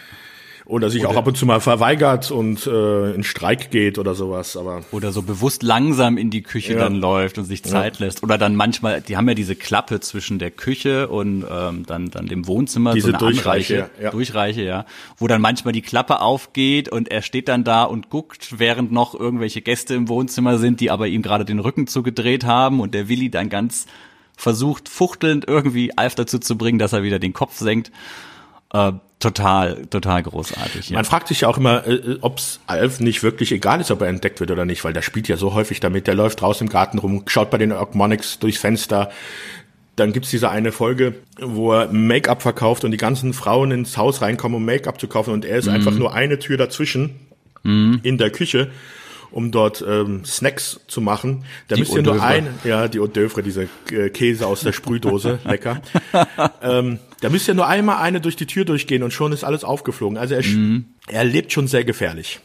Ja, es ist ja auch so ein dauerhaftes Thema, dieses Verstecken. Es ist ja oft auch immer dann, wenn aus irgendwelchen Gründen die Polizei klingelt oder irgendwelche Regierungsbeamte da klingeln, dann äh, merken die Tenners aber auch, oh, das ist jetzt wirklich ernst, das ist gefährlich. Und was ich sehr lustig finde, es ist auch sehr oft die Einwanderungsbehörde, die der Familie Tenner ja auf, auf den Fersen ist. Und man muss auch sagen, dass die nicht sehr intelligent sind, die ganzen Behörden. Zum Beispiel gibt es eine Folge, das, wie du gesagt hast, bei dem Präsidenten, da wird dann gesagt, äh, Willy sich Alf nennt. Mhm. Bei einer späteren Folge dann ähm, nennt sich Brian Alf, um dann halt sozusagen von sich abzulenken. Wenn da nur einer mal irgendwelche Notizen machen würde, wüsste der sofort, dass da irgendwas faul ist. Aber ja, die werden halt absichtlich, also ja. die Regierung wird halt absichtlich als als dumme Beamte dargestellt. Ja, klar. und das gipfelt dann ja äh, in dem Film, wo wir vielleicht noch drauf kommen. Mit, mit Sicherheit. Wenn, also da müssen wir leider durch, weil ähm, da müssen wir drüber sprechen. Ja. ja. okay. Gut.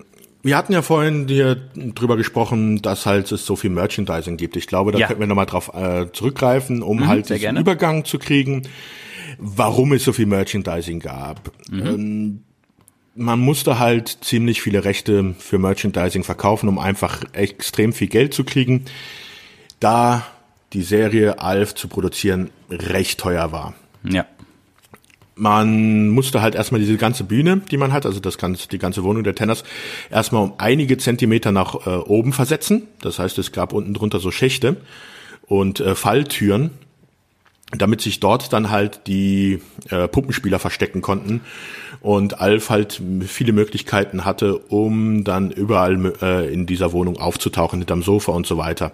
Mhm.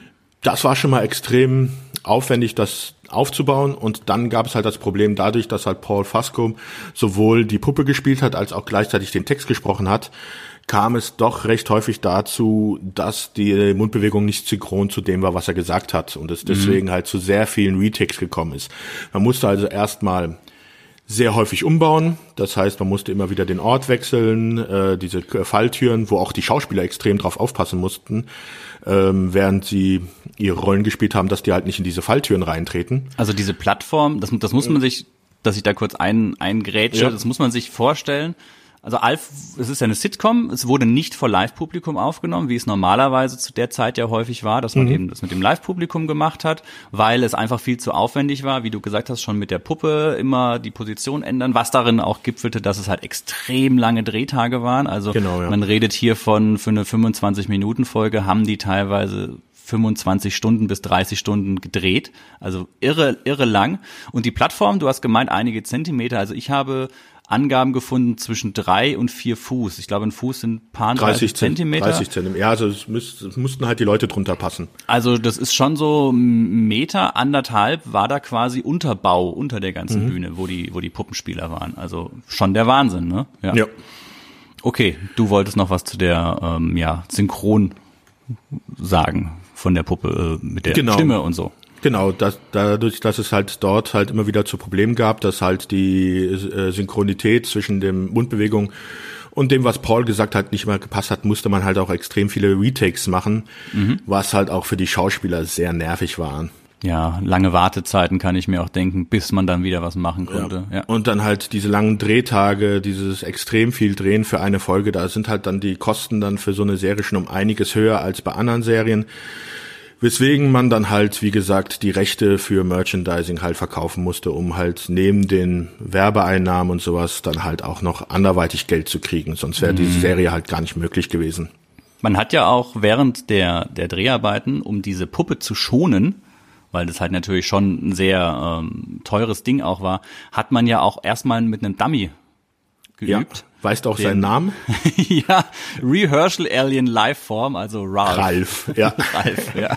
Holt mal den Ralph. Wir probieren das erstmal mit Ralph aus. Ja. Wo liegt denn schon wieder der Ralph rum? Ja, sehr geil. Ja, wobei ich da auch gelesen habe, dass dann äh, Paul aber trotzdem, weil er mit diesem Ralph irgendwie, das hat ihm meistens gar nicht gefallen, dann trotzdem äh, irgendwann mal während der Tests dann trotzdem meistens auf den Alf zurückgegriffen hat. Mhm. Merchandise. Ich habe massenhaft davon gehabt. Ich hatte einen Alf Schlafanzug, ich hatte einen Alf Pulli. Ich hatte jede Menge Hörspielkassetten, Comics, Bücher. Äh, was hattest du denn so? Ich hatte die Puppe und dann hatte ich mhm. ein paar der Hörspiele. Das gab ja, wie wir schon bei anderen Serien auch bei Airwolf gesagt haben, äh, Hörspiele von den Folgen. Hier bei Alf war das so, das waren dann halt echt die Tonaufnahmen äh, mhm. von der Folge. Naja, mir als Kind hat's gereicht. Ich glaube heutzutage ähm, ja, ist ein großartiges Phänomen der 80er, dass man bei diesen Hörspielen einfach ja. die Tonspur der Serie genommen hat, weil man ist davon ausgegangen, die Leute haben das eh gesehen, die, die haben die Szenen eh im Kopf. Wobei es bei den ersten Hörspielen ja. noch einen Sprecher gab, eine Sprecherin, die Sprecher so erklärt hat, genau, was jetzt ja. gerade passiert. Da haben sie später aber auch dann äh, drauf verzichtet und dann lief einfach nur das Ding durch, ja. Ja, aber ansonsten hatte ich, glaube ich, nicht so viel, also so, so Kleinkram oder sowas, mhm. ja, Sticker und so. Aber ansonsten erinnere ich, habe ich jetzt auch nichts mehr in meinem Besitz von damals, wo ich sagen würde, dass neben der Puppe halt irgendein Merchandising das da mich ja auch, geprägt hätte. Also das taucht ja auch irgendwann mal wieder auf in der Simpsons-Folge, wo äh, ich glaube, wer, ah, hm, wie heißt nochmal der Junge mit den blauen Haaren? Milhouse? Genau wo Milhouse dann irgendwie meint, Alf ist wieder da in Pockform und ähm, dann, dann hat er wieder irgendwelche, irgendwelches neues Alf-Merchandise, obwohl das dann halt schon irgendwie in den späten 2000ern ist. Also auch nochmal so ein Seiten. Ja, also die Alf-Puppe, also Alf als Figur taucht ja immer wieder in irgendwelchen Serien so als Reminiszenz mhm. an die 80er Jahre auf. Ähm, bei Young Sheldon, glaube ich, ist es auch so, dass sie da, dass der Alf mhm. dann auch nochmal erwähnt wird es ist halt popkulturell ähm, schon ein sehr wichtiger Charakter und ein sehr wichtiger Punkt aus den 80ern. Das halt wirklich fast ja, jedem bekannt total. ist. Ähm, jetzt haben wir absolut, ähm, oder wolltest du noch was zum Thema Merch sagen? Nö, da war okay. ich dann jetzt eigentlich durch. Ich wollte kurz nochmal, weil wir es jetzt total übersprungen haben, aber angekündigt haben, ganz kurz nochmal wegen Tommy Pieper. Ach so, ja, Passt stimmt, ja so ein ja. bisschen auch in die, in die Merch-Richtung, weil er hat ja Alben aufgenommen, wie du gesagt ja. hast. Also Tommy Pieper, deutscher äh, Schauspieler, Sänger, Synchronsprecher und eben bekannt für diese tiefe Reibeisenstimme. Also ganz bekannt hier in Deutschland eben wegen der Stimme von Alf und wegen der Stimme von Tony in Wer ist hier der Boss? Und wie ich mit Schrecken festgestellt habe, er war äh, 2019, also dieses Jahr, war er bei ähm, beim Dschungelcamp dabei. Echt? Oh mein Gott. Der ja, also das ist ja eigentlich immer so die Resterampe, sagt man ja für die, wo man weiß, okay, da, da geht gar nichts ja. mehr. Dann, dann kommt er halt ins Dschungelcamp und versucht noch mal was. Aber trotzdem ist ist eine ganz bekannte Stimme. Ähm, hat Mr. Floppy, glaube ich, auch gesprochen auf Schlimmer und Ewig, eine Serie, über die wir auch mal sprechen sollten, weil die wirklich sehr abgefahren ist und auch so ein bisschen nochmal, ja, an, an teilweise an Alf erinnert, würde ich ja fast schon ja, sagen. Ja, ist so eine Mischung aus Alf und Schrecklich nette Familie ja, so, so eine Bizarro-Kombi ja. aus beidem. das stimmt. Und wie du gesagt hast, er hat halt da eben, eben Alf aufgenommen. Alles Paradiso. Alles Paradiso, Leute. Jetzt kommt Alfis absoluter Acid House und Kellermix. Oder besser, Der esset Kopf und Kragen nix. Hork. Ihr könnt euch ja schon mal anschnallen. Alles Paradiso, ohne Rhythmus alles Wieso. Samba, Samba, Samba, wer gibt mir jetzt nen Tanga? Wow, okay. Ja, das mal noch erwähnen, ist mit Sicherheit auch in der Hörspielbranche eine ganz bekannte Größe. Mit Sicherheit wird es da vielleicht auch mal eine Gelegenheit geben, noch mal ein bisschen ausführlicher äh, zu sprechen. Er hat ja bei mhm. Raumschiff Enterprise, glaube ich, auch gesprochen. Er hat ähm, Zulu hat er mal übersetzt bei Star Trek. Und ähm, die Serie Die Märchenbraut, da hat er den Zauberer Rumbaruk gesprochen, auch eine, eine ganz bekannte tschechische äh, Märchenserie. Ja, über tschechische Serien werden wir auch bestimmt nochmal sprechen. Da gibt es insgesamt so ein paar, ja. die schon sehr toll ja. waren in den 80ern. Also Märchenbraut ist da eine ganz, eine ganz große bekannte Sache. Und ähm, ja, das, das nochmal dazu eben. Was kann man noch zu Alf sagen? Wir haben Darsteller, wollen wir mal äh, ein bisschen in die Folgen reingehen, wie das funktioniert? Also haben ja schon viel jetzt über die Folgen gesprochen. Mhm. Wusstest du übrigens, dass die Folgentitel im Englischen immer ein Songtext Songtitel Genau, alle Titel waren ein Songtext, der mhm. auch irgendwie Bezug dann auf diese äh, Folge hatte. Das war jetzt im Deutschen leider nicht so. Das liegt wahrscheinlich auch da einfach an der Auswahl der deutschen Songtexte, aber man hätte halt da eigentlich auch, aber das war halt die 80er, da war das noch nicht gang und gäbe, äh, die englischen Titel hätte sein, also hätte man einfach so lassen können. Mm. Ja, also das war schon, das ist natürlich mit Sicherheit auch sehr anstrengend gewesen, wenn man sich überlegt, wie lange die Serie noch hätte laufen können wenn man dann da für, für jedes mhm. Ding irgendwie einen, einen, Titel hätte. Also zum Beispiel die Folge, sehr bekannt, die zweite, die Nacht, in der die Pizza kam, hat den Originaltitel Strangers in the Night. Ähm, es gibt die Folge Parasit mit Puderquaste, Keeping the Faith und so weiter. Ja. Baby, You Can Drive My Car ist die Folge Die Spritztour, wo er den Ferrari kauft und so. Ja, Help Me Wonder ist eine meiner Lieblingsfolgen. Help Me Wonder, wo er das, das Musikvideo äh, macht. Das Musikvideo, was total der geile Song war. Als Kind ja. fand ich den absolut großartig, weil der Alf dann da auch verschiedene Klamotten ja anhatte. Ja, das waren ja alles irgendwelche Rockstars-Anlehnungen, die aus dieser Zeit waren. Ja, äh, Steve, Stevie Wonder hat er, glaube ich. Genau, ich glaube, das eine ist auch äh, Bruce Springsteen. Bruce Springsteen, ja, genau. Ähm, dann war ich, ach, dann noch irgendwie, wer war denn dieser Blonde, aber ist ja auch egal. Also auf jeden Fall wurden da dann halt typische Rockmusiker zu der Zeit ähm, ja. persifliert. Es gibt ja auch die eine Folge, in der Alf, ganz am Anfang der Serie, wo Alf zu Hause alleine ist. Und dann diese Szene, die man auch aus Whiskey Business von Tom Cruise kennt, also wo Tom Cruise in Unterhose und nur mit Hemd bekleidet ähm, in das Zimmer da reinrutscht und das Lied singt. Das hat, macht ja. der Alf auch, also ganz großartige Szene. Ganz, ganz viele Anspielungen. Es gab auch die, was mir gerade einfällt, bei den, bei den, es gab doch die Folge, wo diese Riesenkakerlake ist. Mhm die er doch da aus Versehen, glaube ich, mit, mit irgendwas aus dem Raumschiff besprüht. Ich weiß es gar ja. nicht mehr. Und dann wird die ja so groß. Das ist ja fast schon so eine Alien-Story sehr, sehr geil, wo er die dann, glaube ich, am Ende mit Haarspray äh, erledigt oder irgendwas anderem. Ähm, da ist er ja alleine mit dieser Kakerlake in dem Haus. Das ist ja wirklich, wirklich creepy. Und die Serie hat, äh, hatte zum Beispiel den Titel, den Songtitel La Cucaracha. was ja auch wiederum die Kakerlake bedeutet. Oder die Schabe es ist, ist eine coole Idee, aber mit Sicherheit auch schwer, dann da immer den jeweiligen ähm, Song zu finden. Ja, das gab es aber später in anderen Serien auch. Also mir fällt jetzt gerade kein Beispiel ein, aber das gab es häufiger bei Serien, dass die immer wieder äh, oder auch regelmäßig dann ähm, Liedtexte als mhm. ähm, Titel, Episodentitel genutzt haben. Was mhm. vielleicht noch ganz interessant wäre für die Zuhörer ist, das, was man vielleicht erwähnen sollte, ist, dass hier in Deutschland auch mal wieder die Folgen nicht unbedingt in der Reihenfolge gezeigt worden sind wie in Amerika. Dass mhm. es da ein bisschen eine Durchmischung gab jetzt nicht so großartig, dass es halt ähm, Folgen dann erst in späteren Staffeln gezeigt worden ist oder sowas. Aber was für mich immer sehr prägnant war, war zum Beispiel das Ende der ersten Staffel in Deutschland. Ja. Und zwar ist das in Deutschland im Fernsehen, also wenn man jetzt sich jetzt die DVDs anguckt, auf den DVDs haben sie jetzt die Reihenfolge der amerikanischen Folgen. Nicht mehr, wie mhm. es im deutschen Fernsehen war. Im deutschen Fernsehen hatten sie da nämlich diese Doppelfolge aus der ersten Staffel. Äh, gestatten, mein Name ist äh, Schlegel. Wo er diese, wo er diese Gehirnwäsche hat? War das das? Äh, dort, wo er mit, ähm, die wurde auch nochmal umgedreht. Also dazu kann man vielleicht noch sagen, also ähm, im Original damals wollte er mit einem Mixer in die Badewanne gehen, um sich einen äh, Whirlpool zu machen. Stimmt, ja. Ja, das wurde Und dann dann, geht der Strom ja so Genau, aus. und dann kriegt er einen Stromschlag und verliert sein Gedächtnis. Das wurde später umgef äh, wurde äh, das umgefilmt. Mhm. Und da war es kein äh, Mixer mehr, sondern so ein Handdrehmixer, also kein elektrisches, weil man Angst hatte, ähm, dass halt Mhm. würden Kinder, Kinder nachmachen. Es gab anscheinend sogar auch eine Ansprache irgendwie hier, Kinder macht das nicht nach. Also wurde diese Szene umgedreht bei der späteren Syndication und auf der DVD hat man dann halt nicht mehr diesen elektrischen Mixer, sondern so einen Handmixer, wo er dann halt sagt, er will sich in Blubberbad oder sowas machen. Ich weiß gar nicht mehr genau, wie es war.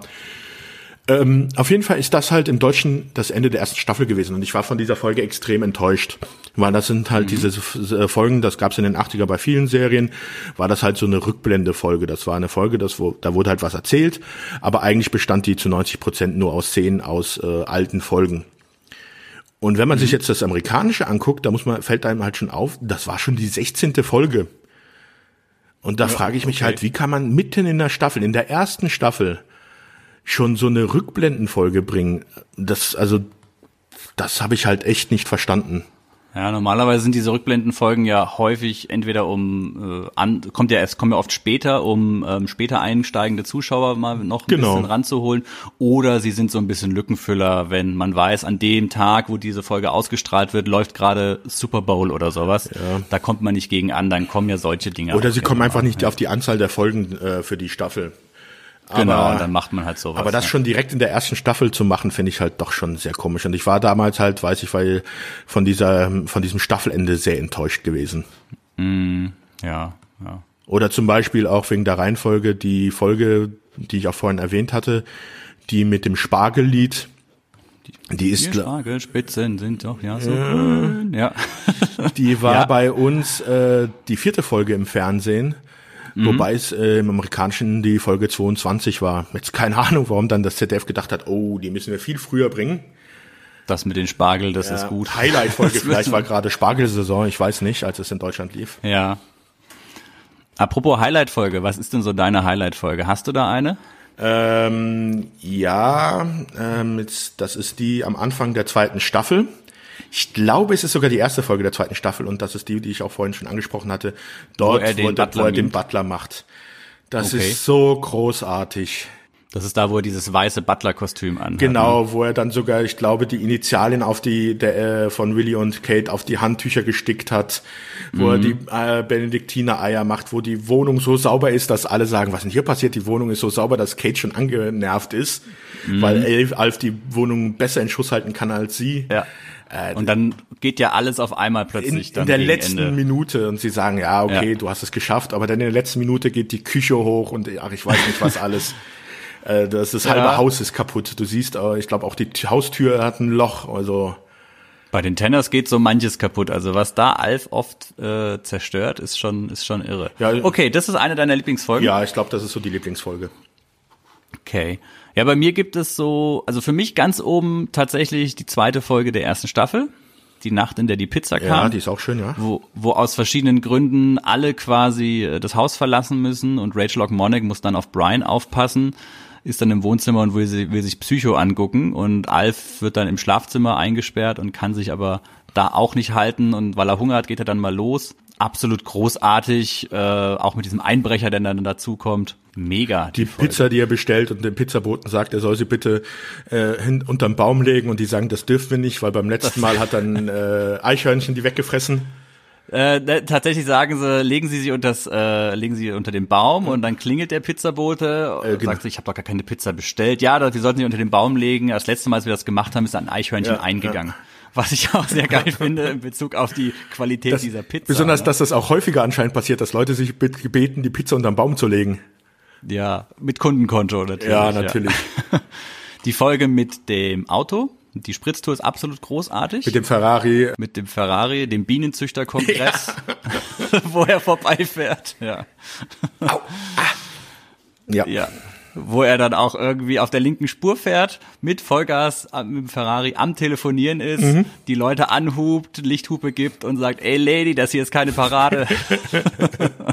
Also richtig hart. Also die, ah, ja, ich, ich komme schon wieder ins Schwärmen. Also ja, er hat ja in der Folge auch nicht nur den äh, Ferrari gekauft von dem Geld von seiner Toilette, sondern er hat ja auch noch in was war es, in Orangenfarmen oder sowas in Miami oder also in Florida in, äh, investiert, die dann auch am Schluss alle überschwemmt sind, genauso wie halt der äh, Ferrari ja zu Schrott gefahren worden ist. Er hat, er hat in eine Farm ähm, das, das muss irgendein Running Gag sein. Er hat da in irgendeine Farm investiert. Ich weiß auch nicht mehr genau, was es war. Aber das Lustige ist, ich glaube, er sagt am Ende, das Ding ist in der Erdspalte verschwunden. Ja, oder so, ja. Und das ist halt am St. Andreas Graben, St. Andreas Spalte.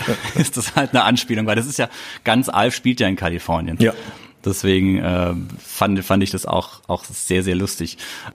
Ja, noch eine schöne Folge fand ich die, wo er am Aktienmarkt handelt. Mhm und äh, am Anfang halt Willy ihm verbietet mit Geld zu handeln und er ihm dann halt äh, einen Bleistift und einen Block gibt, hier, kannst ja so spielen, weil Alf am Anfang am Computer von Willy gezockt hat und hat zwar da ein bisschen Geld gemacht, Willy hat aber Angst, dass er mehr Geld verdienen würde, dann zeigt ihm halt Alf, wie viel Geld er verdient hätte und dann erlauben sie ihm halt weiter zu zocken. Macht mhm. am Anfang auch ein bisschen äh, Plus, aber dann später verliert er halt alles und du siehst halt so richtig so, wie er am Schwitzen ist, wie er nervös wird, ähm, trägt auch so ein typisches Hemd und Krawatte wie so ein Broker. Was so offen dann ist so ein ja. bisschen, ja, ja. Ja, es ist dann, also da wird halt viel immer auch gespielt, ne, mit solchen Sachen. Ich finde auch ja. immer sehr schön, also sehr, es wird sehr viel, er hat, ist ja eigentlich nackt muss man sagen. Die meiste mhm. Pelztier trägt die meiste Zeit Pelz.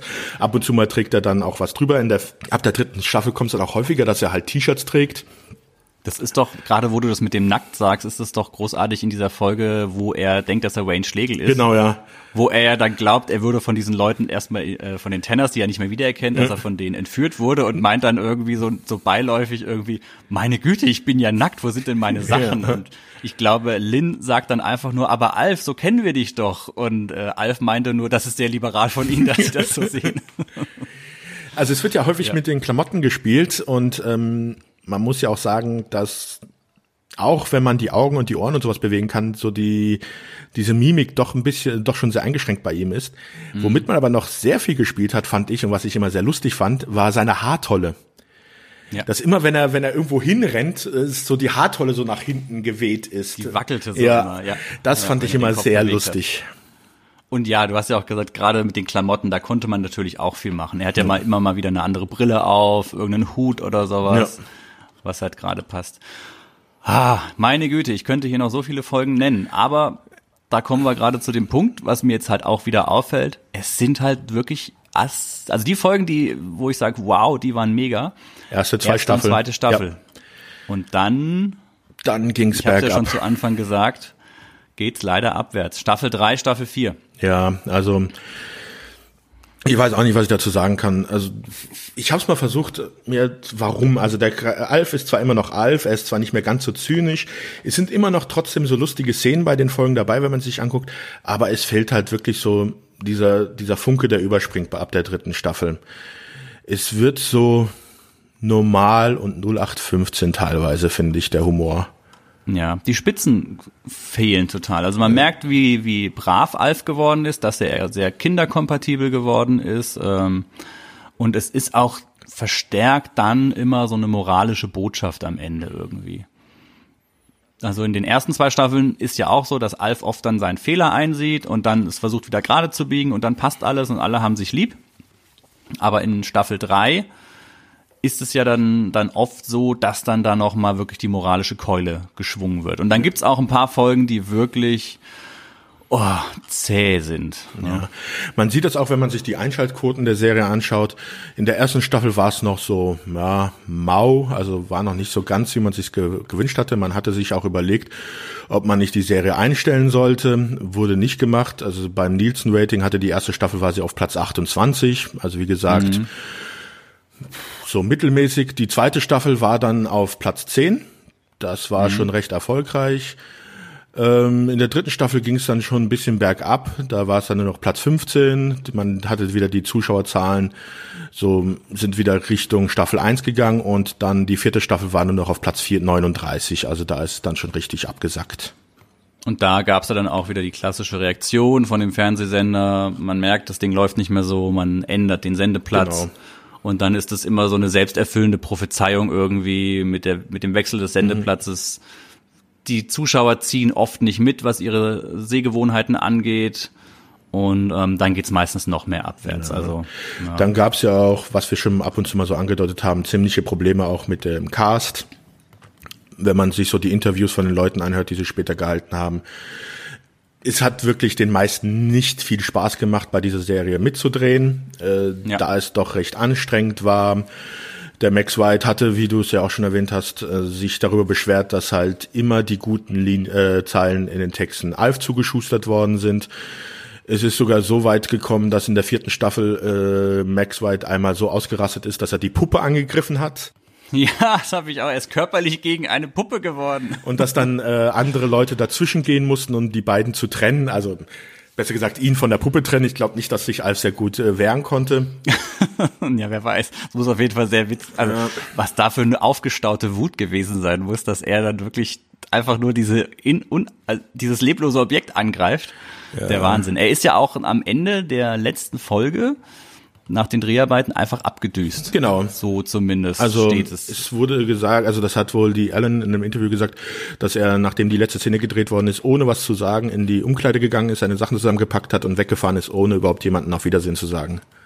Genau. Also später, man musste da zur Ehrenrettung von Max Wright sagen, später hat er ja dann schon gesagt, dass das schon was Gutes war, die Serie, weil es ja auch vielen Kindern sehr viel Freude bereitet hat. Also da waren dann auch schon wieder versöhnlichere Töne. Genau. Aber ich glaube, die Nerven lagen extrem blank irgendwie. Ja, ich glaube, da ist es wirklich so, dass es einen Unterschied gab zwischen dem, das zu arbeiten und dann das Endprodukt zu sehen. Mm, es ja. war eine Qual, es zu machen, aber das Endprodukt hat ihm dann, glaube ich, trotzdem schon gefallen. Also er fand jetzt nicht so wie äh, der Darsteller von Ogmanik, der ja gesagt hat, das wäre der größte Mist, den er gemacht hat. Das war bei ihm jetzt nicht so der, die Sache.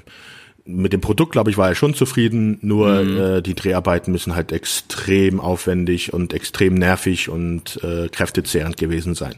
Zum Beispiel hat ja. auch der Darsteller von Brian äh, gesagt, dass als dann die vierte Staffel rum war, er echt froh war, dass nicht weitergedreht worden ist. Er hätte sich auch überlegt, ob er überhaupt noch weitergemacht hätte.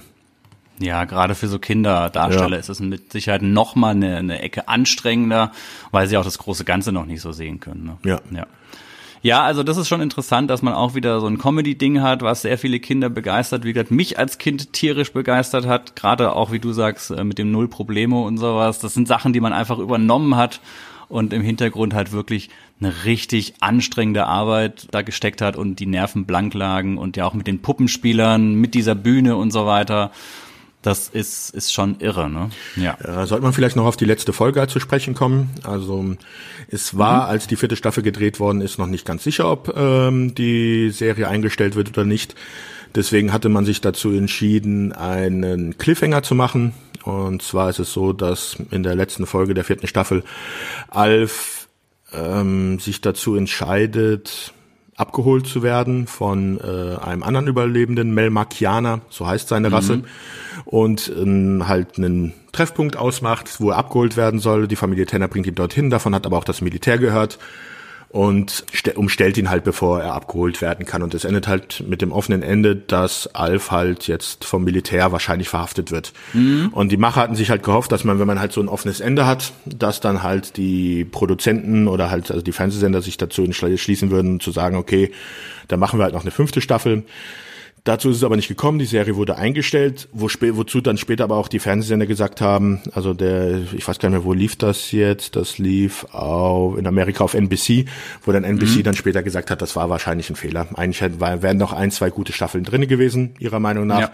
Ich finde es mhm. gar nicht so schlecht, dass man aufgehört hatte. Wie gesagt, vielleicht wäre es schon besser gewesen, nach der zweiten Staffel aufzuhören. Dann ja. wären vielleicht auch die Schauspieler nicht so verärgert gewesen am Schluss. Ja, aber zwei Staffeln wäre natürlich sehr kurz gewesen. Ne? Ja. Also selbst jetzt mit den vier Staffeln ist es eigentlich eine verhältnismäßig kurze Serie dafür, dass sie so hier in Deutschland so populär war. Ne? Aber wenn, man muss halt sagen, dass wenn man sich dann halt die Folgen dann heutzutage wieder anschauen will, dann schaut man sich halt die Folgen der ersten zwei Staffeln an. Die anderen beiden, die lässt man dann eigentlich sein. Das wäre auch meine, meine grundsätzliche Empfehlung, wenn man mhm. sagt, okay, also Alf kann man meiner Ansicht nach immer sich angucken, gerade wenn man Kind der Zeit ist.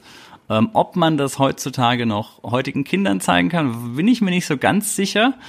Aber wenn, dann maximal Staffel 1 und 2 und dann kann man es auch, auch sein lassen. Ja. Ich glaube, für Kinder von heutzutage wäre der Charakter von Alf nicht mehr so naja, äh, ein Eye-Opener, würde ich, ist jetzt vielleicht ein bisschen übertrieben, aber es ist äh, so ein Zeichen für äh, Anti-Autorität, Anti-Autorität und so ein bisschen Rebellentum gegen die Eltern wie damals. Also ich glaube, die Kinder heutzutage sind da schon sehr viel, äh, ja, ja, freier. Ist nicht mehr so das Thema. Die sind ja. nicht mehr so, haben nicht mehr so viel naja, Angst ist jetzt auch das falsche Wort, nicht mehr so viel Respekt vielleicht vor den, also das sind jetzt natürlich reine Sachen, die ich, reine Spekulation, ich habe selber keine Kinder, das, aber so, so wird es einem immer wieder suggeriert in den Medien und sowas, dass die Kinder heutzutage nicht mehr so viel Respekt vor den Eltern und sowas haben und mhm. ich glaube, dass so ein Charakter wie Alf, der damals halt schon so ein, oh, sowas kann ich machen, äh, das ist jetzt aber schon sehr gewagt, eher zum Normalfall heutzutage gehören würde, glaube ich. Ich glaube auch einfach, dass so eine, so eine Puppe an sich nicht mehr so funktionieren würde. Schwer zu sagen. Ich glaube, da sind Kinder, die sehen eher für, also ich, wir waren, früher war das ja auch in den 80ern, das war ja eine technische Meisterleistung, diese Figur. Das war ja schon, wo man gedacht hat, wow. Ja, aber ich muss sagen, wenn ich mir das jetzt, als ich, als ich mir die Folgen nochmal angeschaut habe, muss ich aber auch trotzdem sagen, ja, dass das Puppenspiel ja. trotzdem noch hervorragend ist. Also Alf wirkt immer sehr realistisch, sogar realistischer in dieser Halbform, also ab dem Torso aufwärts, im Gegensatz zu dieser Ganzkörperfigur, die hat immer so ein bisschen fehl am Platze gewirkt, mhm. meiner Meinung nach, weil ja. sie halt auch ein bisschen plump sich bewegt hat wegen dem Kostüm. Genau, der ist einfach nur gelaufen und ja. ähm, ja. Aber die Figur von Alf, ich fand die auch jetzt beim nochmal Anschauen immer extrem realistisch und sehr, sehr überzeugend. Also ich glaube, das würde noch funktionieren. Natürlich sind die Kinder jetzt heutzutage nicht mehr so an Puppenspiel wie wir gewöhnt, weil halt mhm. einfach die Muppets, Sesamstraße und sowas halt nicht mehr so präsent sind wie damals zu der Zeit, wo wir geguckt haben. Da gab's ja dann auch die ganzen Jim Henson Filme, äh, ja. die man dann sich angucken konnte. Jetzt, okay, jetzt kommt wieder auf Netflix eine Serie zu Dunkle Der dunkle Kristall. Kristall. Remake, ja. Äh, sehr gespannt sehr, also ich freue mich tierisch. Mhm. Aber das sind halt Sachen, damit sind wir groß geworden. Deswegen war das für uns normal. Ich glaube, für am Anfang wird das für Kinder, die das heutzutage anschauen, erstmal ein bisschen verfremdlich sein, weil sie einfach das mit Puppen nicht mehr so gewöhnt sind. Ja, es mhm. gibt Muppets noch, aber die sind, glaube ich, nicht so präsent im Kinderalltag. Aber ich glaube, wenn die einfach mal dann da reinkommen, ein paar Folgen gesehen haben, dann wird das auch für die kein Problem sein, sich die mhm. Serie anzugucken. Soweit man denn als Elternteil will, dass man äh, die Kinder so ein Vorbild haben wie Alf. ja, ist eh die Frage, ob das jetzt, ich meine, Alf, für mich als Kind, Alf war cool und dieses Anarchische war cool, aber ich bin jetzt deswegen nicht losgerannt und habe einfach alles Mögliche gemacht, nur weil es Alf gemacht hat. Also ich glaube, da darf man auch nicht das Ganze überinterpretieren. Ne, ja, ich glaube, meine Eltern haben schon ein bisschen auf Alf geflucht. Ja, wirklich? Ja, okay. Ja, ich glaube, ich habe mich schon so ein bisschen daneben dann benommen. Alf macht das auch. Also darf ich jetzt hier auch die Katze anzünden. Äh, Wie nein. gesagt, halt, Alf und Garfield waren meine beiden großen Vorbilder. Mhm. Ich hatte halt auch zum Beispiel einen Garfield-Pullover. Äh, mit den drei Fs äh, als Lebensmotto, fett, faul, philosophisch. philosophisch vor allem, ja. Ja, ja. Ja, Alf endete dann nach der vierten Staffel. Genau, ja. Und dann, also auch ein bisschen, ein bisschen plötzlich, aber gut, es ging ja mhm. immer weiter abwärts, haben wir ja gemerkt. Und dann gab es erstmal ein Weilchen Pause. Ne? Sechs Jahre lang, leider zu kurz. Es hätte länger gebraucht, glaube ich. Und dann 96, wollen wir das kurz noch mit einnehmen, kam ja, dann. Ähm, genau. Da kam dann Alf, der Film äh, im Titel. Project Alf. Ja. Project Alf, genau. Von Tom Patchett und Paul Fasco produziert. Teilweise aber inhaltlich schon auch die theoretische fünfte Staffel gewesen, ne? Ja, also es äh, schließt halt daran an, wie die vierte Staffel geendet ist. Alf ist vom Militär äh, verhaftet worden. Mhm. Die Tenner spielen nicht mehr mit. Sie werden nur mhm. kurz erwähnt, dass sie äh, vom Militär an den Südpol verfrachtet wurden. Das ist immer traurig, wenn dann einfach so ja. liebgewonnene Charaktere mal so eben in einer, in einem Nebensatz rausgeschrieben ja. werden. Ne? Und dann auch noch so ein schlechtes, so, so, ein, so ein echt blödes Ende für die. Also von wegen, nee, ist nicht, dass sie irgendwo in Amerika ein neues Leben anfangen konnten und irgendwas. Nee, sie werden mal schön an den Südpol verfrachtet. Ja, es ist, es ist total absurd. Ja, ja der Film ähm, sind eher alles so unbekanntere B-Klasse-Darsteller mit einer Ausnahme. Das ist Martin Sheen, der den Colonel spielt, mhm. der verantwortlich ist für Alf. Und also Alf ist halt verhaftet, ist im militärischen Gewahrsam und sie haben halt Tests mit ihm gemacht. Genau, er ist in so einem Käfig halt richtig. Ja. ja. Die Tests waren meistens für diejenigen, die die Tests ausgeführt haben, stressiger äh, als für Alf. Und deswegen wechselt halt auch am Anfang des Films häufig dieser Wissenschaftler, der ihn befragt, weil die alle an ihm äh, verzweifeln. Mhm. Äh, oder auch der eine halt äh, stirbt weil sie Elektroschocks bei ihm durchführen wollen und Alf meint, das ist doch gefährlich und ich so, nee, nee, das ist ganz harmlos und der Typ dann, der Wissenschaftler aus Versehen drankommt und dann halt gegrillt wird. Okay. Ich habe den Film tatsächlich nie gesehen. Das ist, das, äh, deswegen höre ich dir jetzt gerade mit großer Begeisterung zu. Da war ich schon raus aus Alf und das Ding kam dann auch viel zu spät. Ja. Ich muss auch sagen, ich habe den Film auch jetzt erst für diese Folge hier mir angeguckt. Ich hatte damals, als der rausgekommen ist, 1996 auch gar nichts davon mitbekommen. Das war auch bei uns, glaube ich, nur Direct-to-DVD-Release, war ja nie Kinoveröffentlichung, lief auch, glaube ich, nie im Fernsehen, also ich habe es nicht gesehen. Und ich hatte es auch erst sehr viel später mitbekommen, dass es den Film gab, hatte dann auch äh, extrem schlechte Kritiken gelesen mhm. und hatte mich dann damals eigentlich dazu entschieden, mir den nicht anzuschauen. Sie haben Aber mit, jetzt, mit Martin Sheen haben Sie ja sogar einen äh, ganz soliden Schauspieler dabei gehabt. Ne? Ja, aber ja. naja. Okay. Nur jetzt für diese Folge habe ich mich dann halt dazu entschieden, den Film mir anzutun. Und da ist anzutun wirklich äh, das richtige Wort. Sagen wir nochmal so ein bisschen was zu den Neben, zu den Hauptdarstellern. Da spielen halt dann echt, wie gesagt, B-Klasse-Darsteller mit, die man dann aus Serien, so auch aus Serien aus Nebenrollen kennt. Die männliche ja. Hauptrolle wird zum Beispiel von einem gespielt, der bei Hör mal, wer da hämmert, einen der Brüder von Tim Allen gespielt hat. Okay. Lustigerweise ist die weibliche Hauptdarstellerin dann, glaube ich, auch die Frau aus äh, von ihm in der Hör mal, wer da hämmert Serie. Aber wie gesagt, das sind, die meisten sind halt echt unbekannte Gesichter. Es gibt noch ein bekanntes Gesicht, das man vielleicht kennen könnte noch von anderen Serien oder auch von Filmen. Das ist auch so irgendwie so ein bisschen der Witz, kann ich gerade einwerfen. Mhm. So viele Jahre später dann nochmal diesen Film zu machen. Also die Kinder, die das damals begeistert hat, waren ja dann mh, hm, sechs Jahre später in einem Alter, wo sie jetzt nicht sagen, ach, das habe ich als Kind ja mal ganz cool äh, gefunden, jetzt kommt der Film, jetzt kann ich mal wieder meine Kindheit aufleben lassen. Dafür waren die Kinder dann noch nicht zu alt. Ähm, war ja dann eher, okay, da gibt's einen Film, Alf, oh, viel zu spät, total uninteressant. Deswegen habe ich mich auch immer gefragt, für, für welches Publikum ist denn das gedacht? Zumal es ja auch von der Story her anknüpft an das Ende der, der Serie, ne? Ja, also das ist, ich weiß nicht, das war halt so ein Problem so ein Versuch, das glaube ich nochmal aufleben zu lassen. Wie gesagt, Paul Fasco hat ja immer versucht, irgendwie mit Alf Geld zu machen und das immer wieder äh, zurück in den Mittelpunkt zu führen. Das versucht er ja heutzutage noch, weil das halt das Einzige ist, wo er Geld verdient. Mhm. Und als ihm das Angebot gemacht worden ist, einen Film zu machen, da hat er sich halt draufgestürzt. Äh, ich glaube, da wurde dann auch nicht sehr viel halt aufs Drehbuch geachtet. Mhm. Boah, jetzt finde ich den Namen von, ah doch, da haben wir ihn. Ähm, und zwar spielt noch Miguel Ferrer mit. Ich weiß nicht, ob du ihn kennst. Das ist ein Schauspieler, der zum Beispiel bei Hotshots äh, mitgespielt hatte, beim zweiten Teil, bei Robocop, auch sehr viele Serien gespielt hat, bei der neuen Twin Peaks Serie mitgespielt hat. Also das ist schon ein bekan bekanntes Gesicht.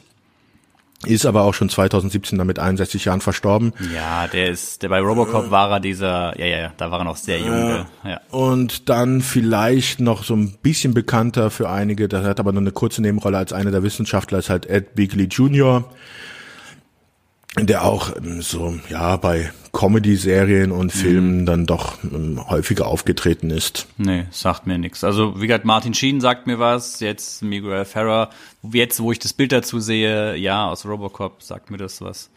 Mhm. Ähm, was ich gerade noch ähm, so nebenher recherchiert habe, die Musik von dem Film ist von Mark Snow, mhm. der ja auch dafür bekannt ist, dass er die Musik von Akte X gemacht hat. Ja. Also ganz, ganz, ganz bekannter ähm, oder Millennium auch, ne? Also ja. ja. Ja, aber der Film, also ähm, du hast ihn dir angetan? Also wie gesagt, Alf ist halt ähm, dort gefangen, man hat Tests mit ihm gemacht und dann der Charakter von Martin Sheen ähm, hat dann halt vor, äh, Alf zu liquidieren. Dazu haben sie halt so eine ja, Art Gerichtsverhandlung oder eine Anhörung bei ähm, gewissen Senatoren und sowas, die halt darüber entscheiden sollen. Und äh, Martin Sheen will halt, dass Alf eingeschläfert wird als Gefahr für die Menschheit. Da bringt er dann zum Beispiel auch als Argument halt diese ganzen äh, Explosionen, die die Tenners hatten bei sich in der mhm. Wohnung. Und die beiden Hauptdarsteller wollen halt nicht, dass das passiert, weil sie halt Alf ins Herz geschlossen haben und entscheiden sich dann dazu, nachdem dann der Colonel ähm, schon gewisse äh, Mittel, Kampfmittel besorgt hat, um Alf aus dem Rev wegzuräumen, dass sie halt Alf zur Flucht verhelfen. Und dann geht es halt in dem Film darum, dass sie halt zusammen mit Alf abhauen. So ein bisschen Flucht-Road-Movie-mäßiges. Ja. Alf frei durch die USA, raus genau, aus den Tenners. Er kommt genau. mal so mit allem in Berührung, was Amerika zu bieten hat. Ja, ist in einer Nacktbar. Oh, okay. Sehr kindgerecht, ja. Wäre, wäre gar nicht so schlimm, wenn es halt aber dann, wenn dann halt so ein bisschen mehr so diese stichelnden Witze wie von den ersten Staffeln gekommen wären. Das war aber die ganzen Witze in diesem Film sind sehr platt und sehr flach. Ja. Hm.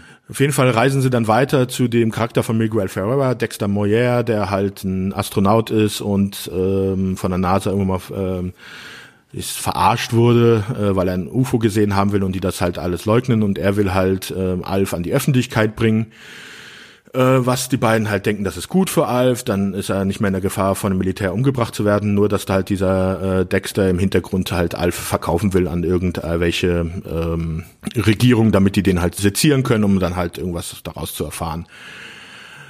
Äh, ja, ich am Schluss. Schon vor, ja, ja, weiter, weiter. Ja, am Schluss schaffen es dann halt die beiden mit Alf abzuhauen. Das Geheimnis von Alf bleibt bestehen. Dieser Astronaut wird äh, als lächerliche Figur in der Talkshow dargestellt, weil er halt nicht den Beweis antreten kann. Und sie haben dann auch den Beweis, dass halt der Colonel Alf aus dem Weg räumen wollte, obwohl er gar nicht die Autorität dafür, äh, die Erlaubnis dafür hatte. Und dann ist halt so, dass am Schluss Alf halt der sich ja mit allem sonstigen beim Militär halt gut verstanden hat. Die haben immer Poker zusammengespielt, Pizza zusammen bestellt und sowas, kriegt er halt von denen jetzt dann halt wieder eine Wohnung gestellt, so in der Art und lebt halt zufrieden sein Leben weiter. Ja, äh, was? Ich, ich war gerade schon vor ungefähr fünf Minuten äh, ausgestiegen, ja. gedanklich. Also, oh, das klingt furchtbar. Nee, äh, es ist auch echt ein Film, es war, eine, es war echt eine Qual, sich diese anderthalb Stunden ja, anzutun. Also ähm, hat, man, hat man wohl nichts verpasst. Ja. Hm. Ja, wie sieht's aus? Ich würde gerne noch mal kurz auf den auf den Punkt Reboots und ähnliches kommen. Wie gesagt, Paul Fasco versucht ja immer weiter ähm, die Figur noch am Leben zu erhalten. Ich habe zwei Reboot-Versuche mitbekommen. Ja, es gab wohl mal so Mitte der 2010er einen Versuch für einen Film, hatte ich gelesen. Von Sony Pictures hat man wohl ja. äh, so den Alf, ähnlich wie die, die Schlümpfe-Filme, wollte man dann Alf CGI genau. machen. Das ist wohl noch nicht ganz vom Tisch. Okay. Dann jetzt 2019 ist, er, ist Paul Foske nochmal im, wohl im Gerede für eine Serie, wo die Idee ist, dass Alf halt zwischendurch äh, die Erde verlassen hat und dann halt wieder zurück auf, eine, äh, auf die Erde kommt und bei einer anderen Familie dann halt unterkommt. Ja, das sollte über Warner laufen, ist aber jetzt wohl auch gecancelt worden. Also ja, Alf wieder zurückzubringen und ähm, neue Familie und alles. Also da mh, hm, passiert nix in der Richtung. Ansonsten, ähm, ich habe noch ein bisschen Trivia. Ich weiß nicht, ob mhm. dich das äh, interessiert oder ob du noch Trivia irgendwas immer. hast. Trivia immer, okay. Ähm, Alf war die erste Fernsehserie, die in Dolby Surround aufgenommen wurde. Okay. Gab's davor äh, nichts, nichts in der Art. Mhm. Das finde ich äh, sehr interessant. Es gibt in Rheinland-Pfalz gibt es eine kleine Ortsgemeinde namens Alf. Die haben dann ja Schilder produziert, Ortsschilder. Genau, später. das wurde nämlich immer geklaut in den 80ern, ja. beziehungsweise Ende 80er, Anfang 90er. Also dieser Ort erlangte dadurch halt entsprechend Berühmtheit, dass dieses Schild immer geklaut wurde. Eine Ortsgemeinde im Landkreis Cochem-Zell. Das ist jetzt keine Aufforderung, dahin zu fahren, aber ähm, die haben diese Berühmtheit eben mhm. da, darüber erlangt. Ja, was, was habe ich denn ne, noch so an Sachen? Lucky, die Katze, haben wir gar nicht so viel erwähnt. Mm, ist ja dann auch irgendwann in der Serie gestorben. Ja. Also war Vierte dann auch, Staffel, glaube ich. Ja, diese ernsteren Töne. Ähm, ich habe das, da wurde dann auch so, vor allem Brian hatte, war ja dann sehr traurig deswegen und so und ähm, das war ein ein so ein Thema. Ich habe das Geburtsdatum von Alf. Ja, ich hatte das auch irgendwo gelesen, äh, 1600 irgendwas, oder? Ähm, am 28. Oktober 1756 ah, ist er geboren, wenn wir jetzt die Erde, Erdenzeit nehmen. Ja, was ich habe die, es ist ganz nett, American Dad, die Zeichentrickserie, wenn du mhm. sie kennst. Ähm, yeah. Die haben ja auch ein Alien versteckt. Das ist ja Roger, ja. der Außerirdische. Das ist natürlich ganz klar eine Anspielung an Alf. Und er ist ja noch Regierungsbeamter, das ist ja auch so ein bisschen das Lustige, aber da äh, das, das ist ganz klar, wo das halt herkommt. Es gab die Zeichentrickserie, da müsste man mal gesondert drüber sprechen. Es gibt noch so ein bisschen was zu Melmark zu sagen, dem Planeten. Der ähm, hat ja gesagt, es gab verschiedene Geschichten oder verschiedene Gründe. Alf sagt ja auch mal, dass alle gleichzeitig ihre, ihre Verstärker aufgedreht haben auf dem Planeten und das den Planeten in die Luft gejagt hat. ähm, also er hat, es sind immer wieder ein bisschen andere Geschichten, die da, ja. da kommen. Und ansonsten hatte ich noch irgendwo aufgeschrieben, wie der Planet Melmark aussieht. Ich glaube, er hat einen, er hat einen grünen Himmel, soweit ich mich äh, erinnern kann. Ja, irgendwas violette Wiesen oder sowas. Äh, also auf jeden Fall blaues Gras und die Sonne ist violett. Ja, ja die Sonne, sowas okay. halt. Ja. ja, aber sonst habe ich jetzt eigentlich wirklich ähm, ähm, alles rausgehauen, was ich mir so aufgeschrieben oder erarbeitet habe. Ja, könnte man vielleicht dann noch ähm, kurz dann halt, bevor wir zu unserem Fazit kommen, nochmal sagen, wie man denn die Serie sehen kann. Es gibt ähm, die Serie komplett auf DVD, ich glaube, ich hatte mal schon mal erwähnt. Mhm. Was da ganz interessant ist, dass es halt im Deutschen die ungeschnittenen Folgen sind, mhm. weil bei den amerikanischen DVDs ist es so, dass dort halt die Syndication veröffentlicht worden ist. Syndication ist immer, wenn eine Serie gewisse Anzahl an Folgen hat, ist das in Amerika immer so ein gewisses rechte Ding, äh, wie die dann auf anderen Sendern auch gezeigt werden können. Mhm. Und okay. ähm, da dann für die Syndication die Serie ja jede Folge ungefähr 24 Minuten hatte und das meistens für die Syndication halt zu lang ist, sind die amerikanischen äh, DVDs und die Folgen dann halt um circa drei Minuten geschnitten. Ui, das ist aber eine Menge bei so einer kurzen. Äh, ja, teilweise ist es dann meistens so der erste Witz oder sowas. Ja, meistens so, dass die Serie aufgebaut ist, äh, dass zuerst irgendeine kleine Anekdote passiert, irgend so ja. ein kleiner Sketch, bevor das Intro kommt. Und dieser Sketch hat ja nicht unbedingt immer was mit der Folge zu tun. Das ist meistens bei solchen Comedy-Serien sind das auch äh, so Anfängerschreiber, die man das machen lassen kann.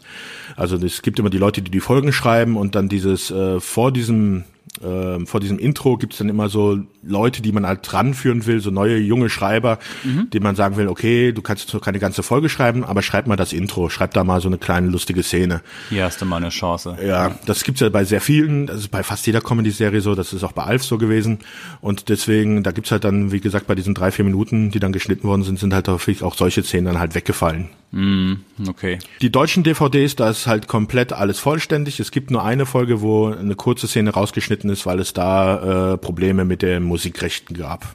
Okay. Ja, im Deutschen gibt's vielleicht dann auch noch, was zu der Zeit üblich war, wenn irgendwelche amerikanischen ähm, ja, Stars genannt wurden, Fernsehstars oder sowas, dass man das dann bei der deutschen Synchro entsprechend wieder genau. ähm, ja auf irgendwelche deutschen zeitgenössischen ähm, ja, Gestalten dann irgendwie äh, ja. umgemünzt hat. Da wurde das ja dann oft die Schwarzwaldklinik irgendwie herangezogen. Genau, da hat man sich gewundert, warum ein amerikanisches, äh, ein Außerirdischer in Amerika über Herrn Brinkmann reden sollte. Genau, ja. Aber da kommen wir auch noch wahrscheinlich bei der eine schrecklich nette Familie Besprechung auch nochmal mm. dazu. Da wurde das auch inflationär, inflationär gemacht. Ja. Hm, Fazit. Ja, wir hatten es ja schon gesagt. Für mich äh, eine der wichtigsten Serien der 80er Jahre, gehört noch heutzutage zu meinen Lieblingsserien. Ja. Aber halt darauf beschränkt die ersten zwei Staffeln. Wer sich also die Serie, wer sie noch nicht kennen sollte, also die paar wenige, die es vielleicht sind, die in unserem Alter sind, äh, sollten sich äh, auf jeden Fall dann die ersten zwei Staffeln zu Gemüte tun. Die dritte und vierte Staffel kann man sich ja natürlich aus ähm, antun, wenn man halt mal komplett gesehen haben will. Da sollte man aber dann nicht zu viel erwarten, weil es halt doch schon echt schwach ist. Ja, ja. Also würde ich auch so sagen, ähm, ein absoluter, ein absoluter Grundstein der Popkultur. Vielleicht heutzutage nicht mehr ganz so viele, dass er nicht mehr ganz so oft auftaucht, ähm, nicht mehr ganz so viele Referenzen gibt, aber trotzdem bei jedem von uns irgendwie einen, Platz im Herzen hat. Ich würde auch sagen, die ersten zwei Staffeln, an sich ist es ja auch sehr interessant, dass man so einen Impact hat mit so wenig eigentlich an, an, an Folgen, ne? Wenn man mhm. überlegt, manche andere Staffel, äh, Serien, die dann da mit sieben, acht, neun, zehn Staffeln daherkommen und wirklich ähm, durchbrennen. Alf dann doch relativ wenige Staffeln und davon auch ja fast nur die Hälfte wirklich gut aber trotzdem ähm, voll voll ins Schwarze getroffen beim Publikum. Ja. Weil es halt doch schon was komplett anderes ist als die typischen Serien, die in den 80er Jahren liefen. Mhm. Das Thema jetzt mit von wegen Außerirdischen bei einer Familie ist jetzt nicht so außergewöhnlich, also zum Beispiel allein E.T. und was weiß ich nicht, was es da alles für Filme gab. Ja, du hast ja auch schon vorhin schon äh, Morg vom Org erwähnt, genau. die Serie mit einem sehr, sehr jungen Robin Williams. Ja. Ja. Also das Thema an sich ist jetzt nicht so das Besondere, aber mhm. halt dieses was sie sich am Anfang halt gewagt haben, für Sachen zu sagen. Und das ist ja anscheinend sogar noch runtergeschraubt worden, weil was ich gelesen habe, ist halt bei den äh, Sitzungen, um das Drehbuch zu schreiben. Da haben die sich Sachen an den Kopf geworfen, die waren viel krasser. Da war das so ungefähr die Überlegung, mal sehen, was kriegen wir denn bei NBC alles durch. Und dann ist halt auch viel gestrichen worden. Ja, sie haben immer so ein bisschen gespielt. Mal gucken, ob sie das auch noch reinkriegen. Ja, ja. Okay, ja, stimmt. Also es, es ist an sich vom Thema her nichts Neues. Also mir fällt jetzt auch noch gerade ein Harry und die Hendersons mit dem mit dem Bigfoot, den sie ja da Ja. auch verstecken. Ähm, hinterm Mond gleich links ist ja beides John Lithgow fällt mir gerade auf. Genau, ja. ja. Oder? wow. Ähm, wo sie eine komplett außerirdische Familie sind, die ja irgendwie versuchen, ähm, ja nicht aufzufallen. Also das ist natürlich Die ein Coneheads. Thema. Coneheads, der, das ist aber nur ein Film, ne? Das ist ein Film, genau. Coneheads mit äh, Dan Aykroyd, auch Außerirdische, die auf der Erde sind und versuchen irgendwie äh, nicht entdeckt zu werden. Meine Stiefmutter ist ein Alien mit Dan Aykroyd und ähm, der Sexbombe aus den 80ern. Egal. Mir fallen da gerade so viele ein, ich wüsste Ja. jetzt nicht, für welche ich mich entscheiden könnte. Also wie gesagt, das Thema ist halt schon echt sehr häufig benutzt worden, aber der Ja. Umgang damit, das ist halt das echt das Besondere. Ja, und ob man sich das heute noch ansehen kann, haben wir ja gerade gesagt. Remakes müssen wir mal schauen. Gibt es irgendwas Aktuelles, was ähnlich ist? Also American Dad ist noch relativ neu, wobei die Ja. Serie hat jetzt auch schon, ist auch schon ein bisschen älter mittlerweile, ne? Dürfte auch wahrscheinlich schon an die zehn Staffeln sein oder sowas. Läuft die überhaupt noch? Das ist eine gute Frage. Hm, naja, aber es ist natürlich auch noch mal ein bisschen anderes Zielpublikum. Ähm, ja, so, so leichtes Comedy, Familiending in der Richtung, was so ähnlich ist, fällt mir jetzt gerade nichts ein, ne? Insgesamt so dieses leichte Comedy äh, mit dem Überspitzten ist ja auch ein, das ist jetzt so die Schiene, wo halt Two and a Half Men drinne war. Also von dem Art der Humor würde ich jetzt mal sagen. Also nicht, also bei okay, Two and Half Men ist natürlich sehr sexualisiert. Ja. Aber da gibt's natürlich auch die anderen Serien, die er gemacht hat, jetzt wie, ähm, ach, die sind aber alle sehr sexualisiert. Naja, vielleicht dann doch nicht so das beste Ja, Beispiel. mir fällt da auch nichts ein. Also Alf steht da noch, also auch wenn das Thema oft ist, steht es doch noch so. Ja, Es ist, es ist halt eine Familienserie, die für auch für Kinder gedacht sind, aber am Anfang halt mit einem sehr erwachsenen Humor. Ich habe auch jetzt beim, wo ich es vor Jahren mir nochmal angesehen habe, über ganz andere Sachen gelacht, wie jetzt äh, als Kind. Als Kind fand ich irgendwie ist immer sehr lustig, wenn, wenn irgendwelches Chaos Alf gestiftet hat und als Erwachsener diese trockenen Sprüche, die da manchmal rausgehauen werden. Also auch die deutsche Synchro finde ich persönlich, wir haben es ja schon gesagt mit dem Tommy Pieper, aber insgesamt, ähm, das ist sehr, sehr gut übersetzt worden alles. Ja. Jetzt ist unser Fazit schon wieder ausgeartet. Also nochmal um das kurze Fazit für alle zu sagen, Leute, schaut euch die ersten zwei Staffeln an, wenn ihr es noch nicht getan habt. Für die, die die Serie kennen, schaut es euch gerne nochmal an, die ersten zwei Staffeln, weil es macht immer wieder Spaß, sich Alf anzugucken. Ja, Alf ist absolut der Wahnsinn. Kann ich so mich anschließen, ähm, einfach gigantisch und ein absoluter Meilenstein in der Serienlandschaft. Muss man, muss man gesehen haben und ähm, wird auch immer bleiben. Wow, wir sind ganz schön lang geworden diesmal. Über zwei Stunden, glaube ich. Ja, aber es gibt auch bei sowas viel zu besprechen. Das äh, hat mich hat mich jetzt sehr sehr gefreut. Ja, dann ähm, würde ich sagen, belassen wir es dabei. Äh, Alles wurde gesagt und wir hören uns dann beim nächsten Mal wieder. Ne? Genau. Okay, dann mach's gut, Sebastian. Ciao. Bis dann. Tschüss.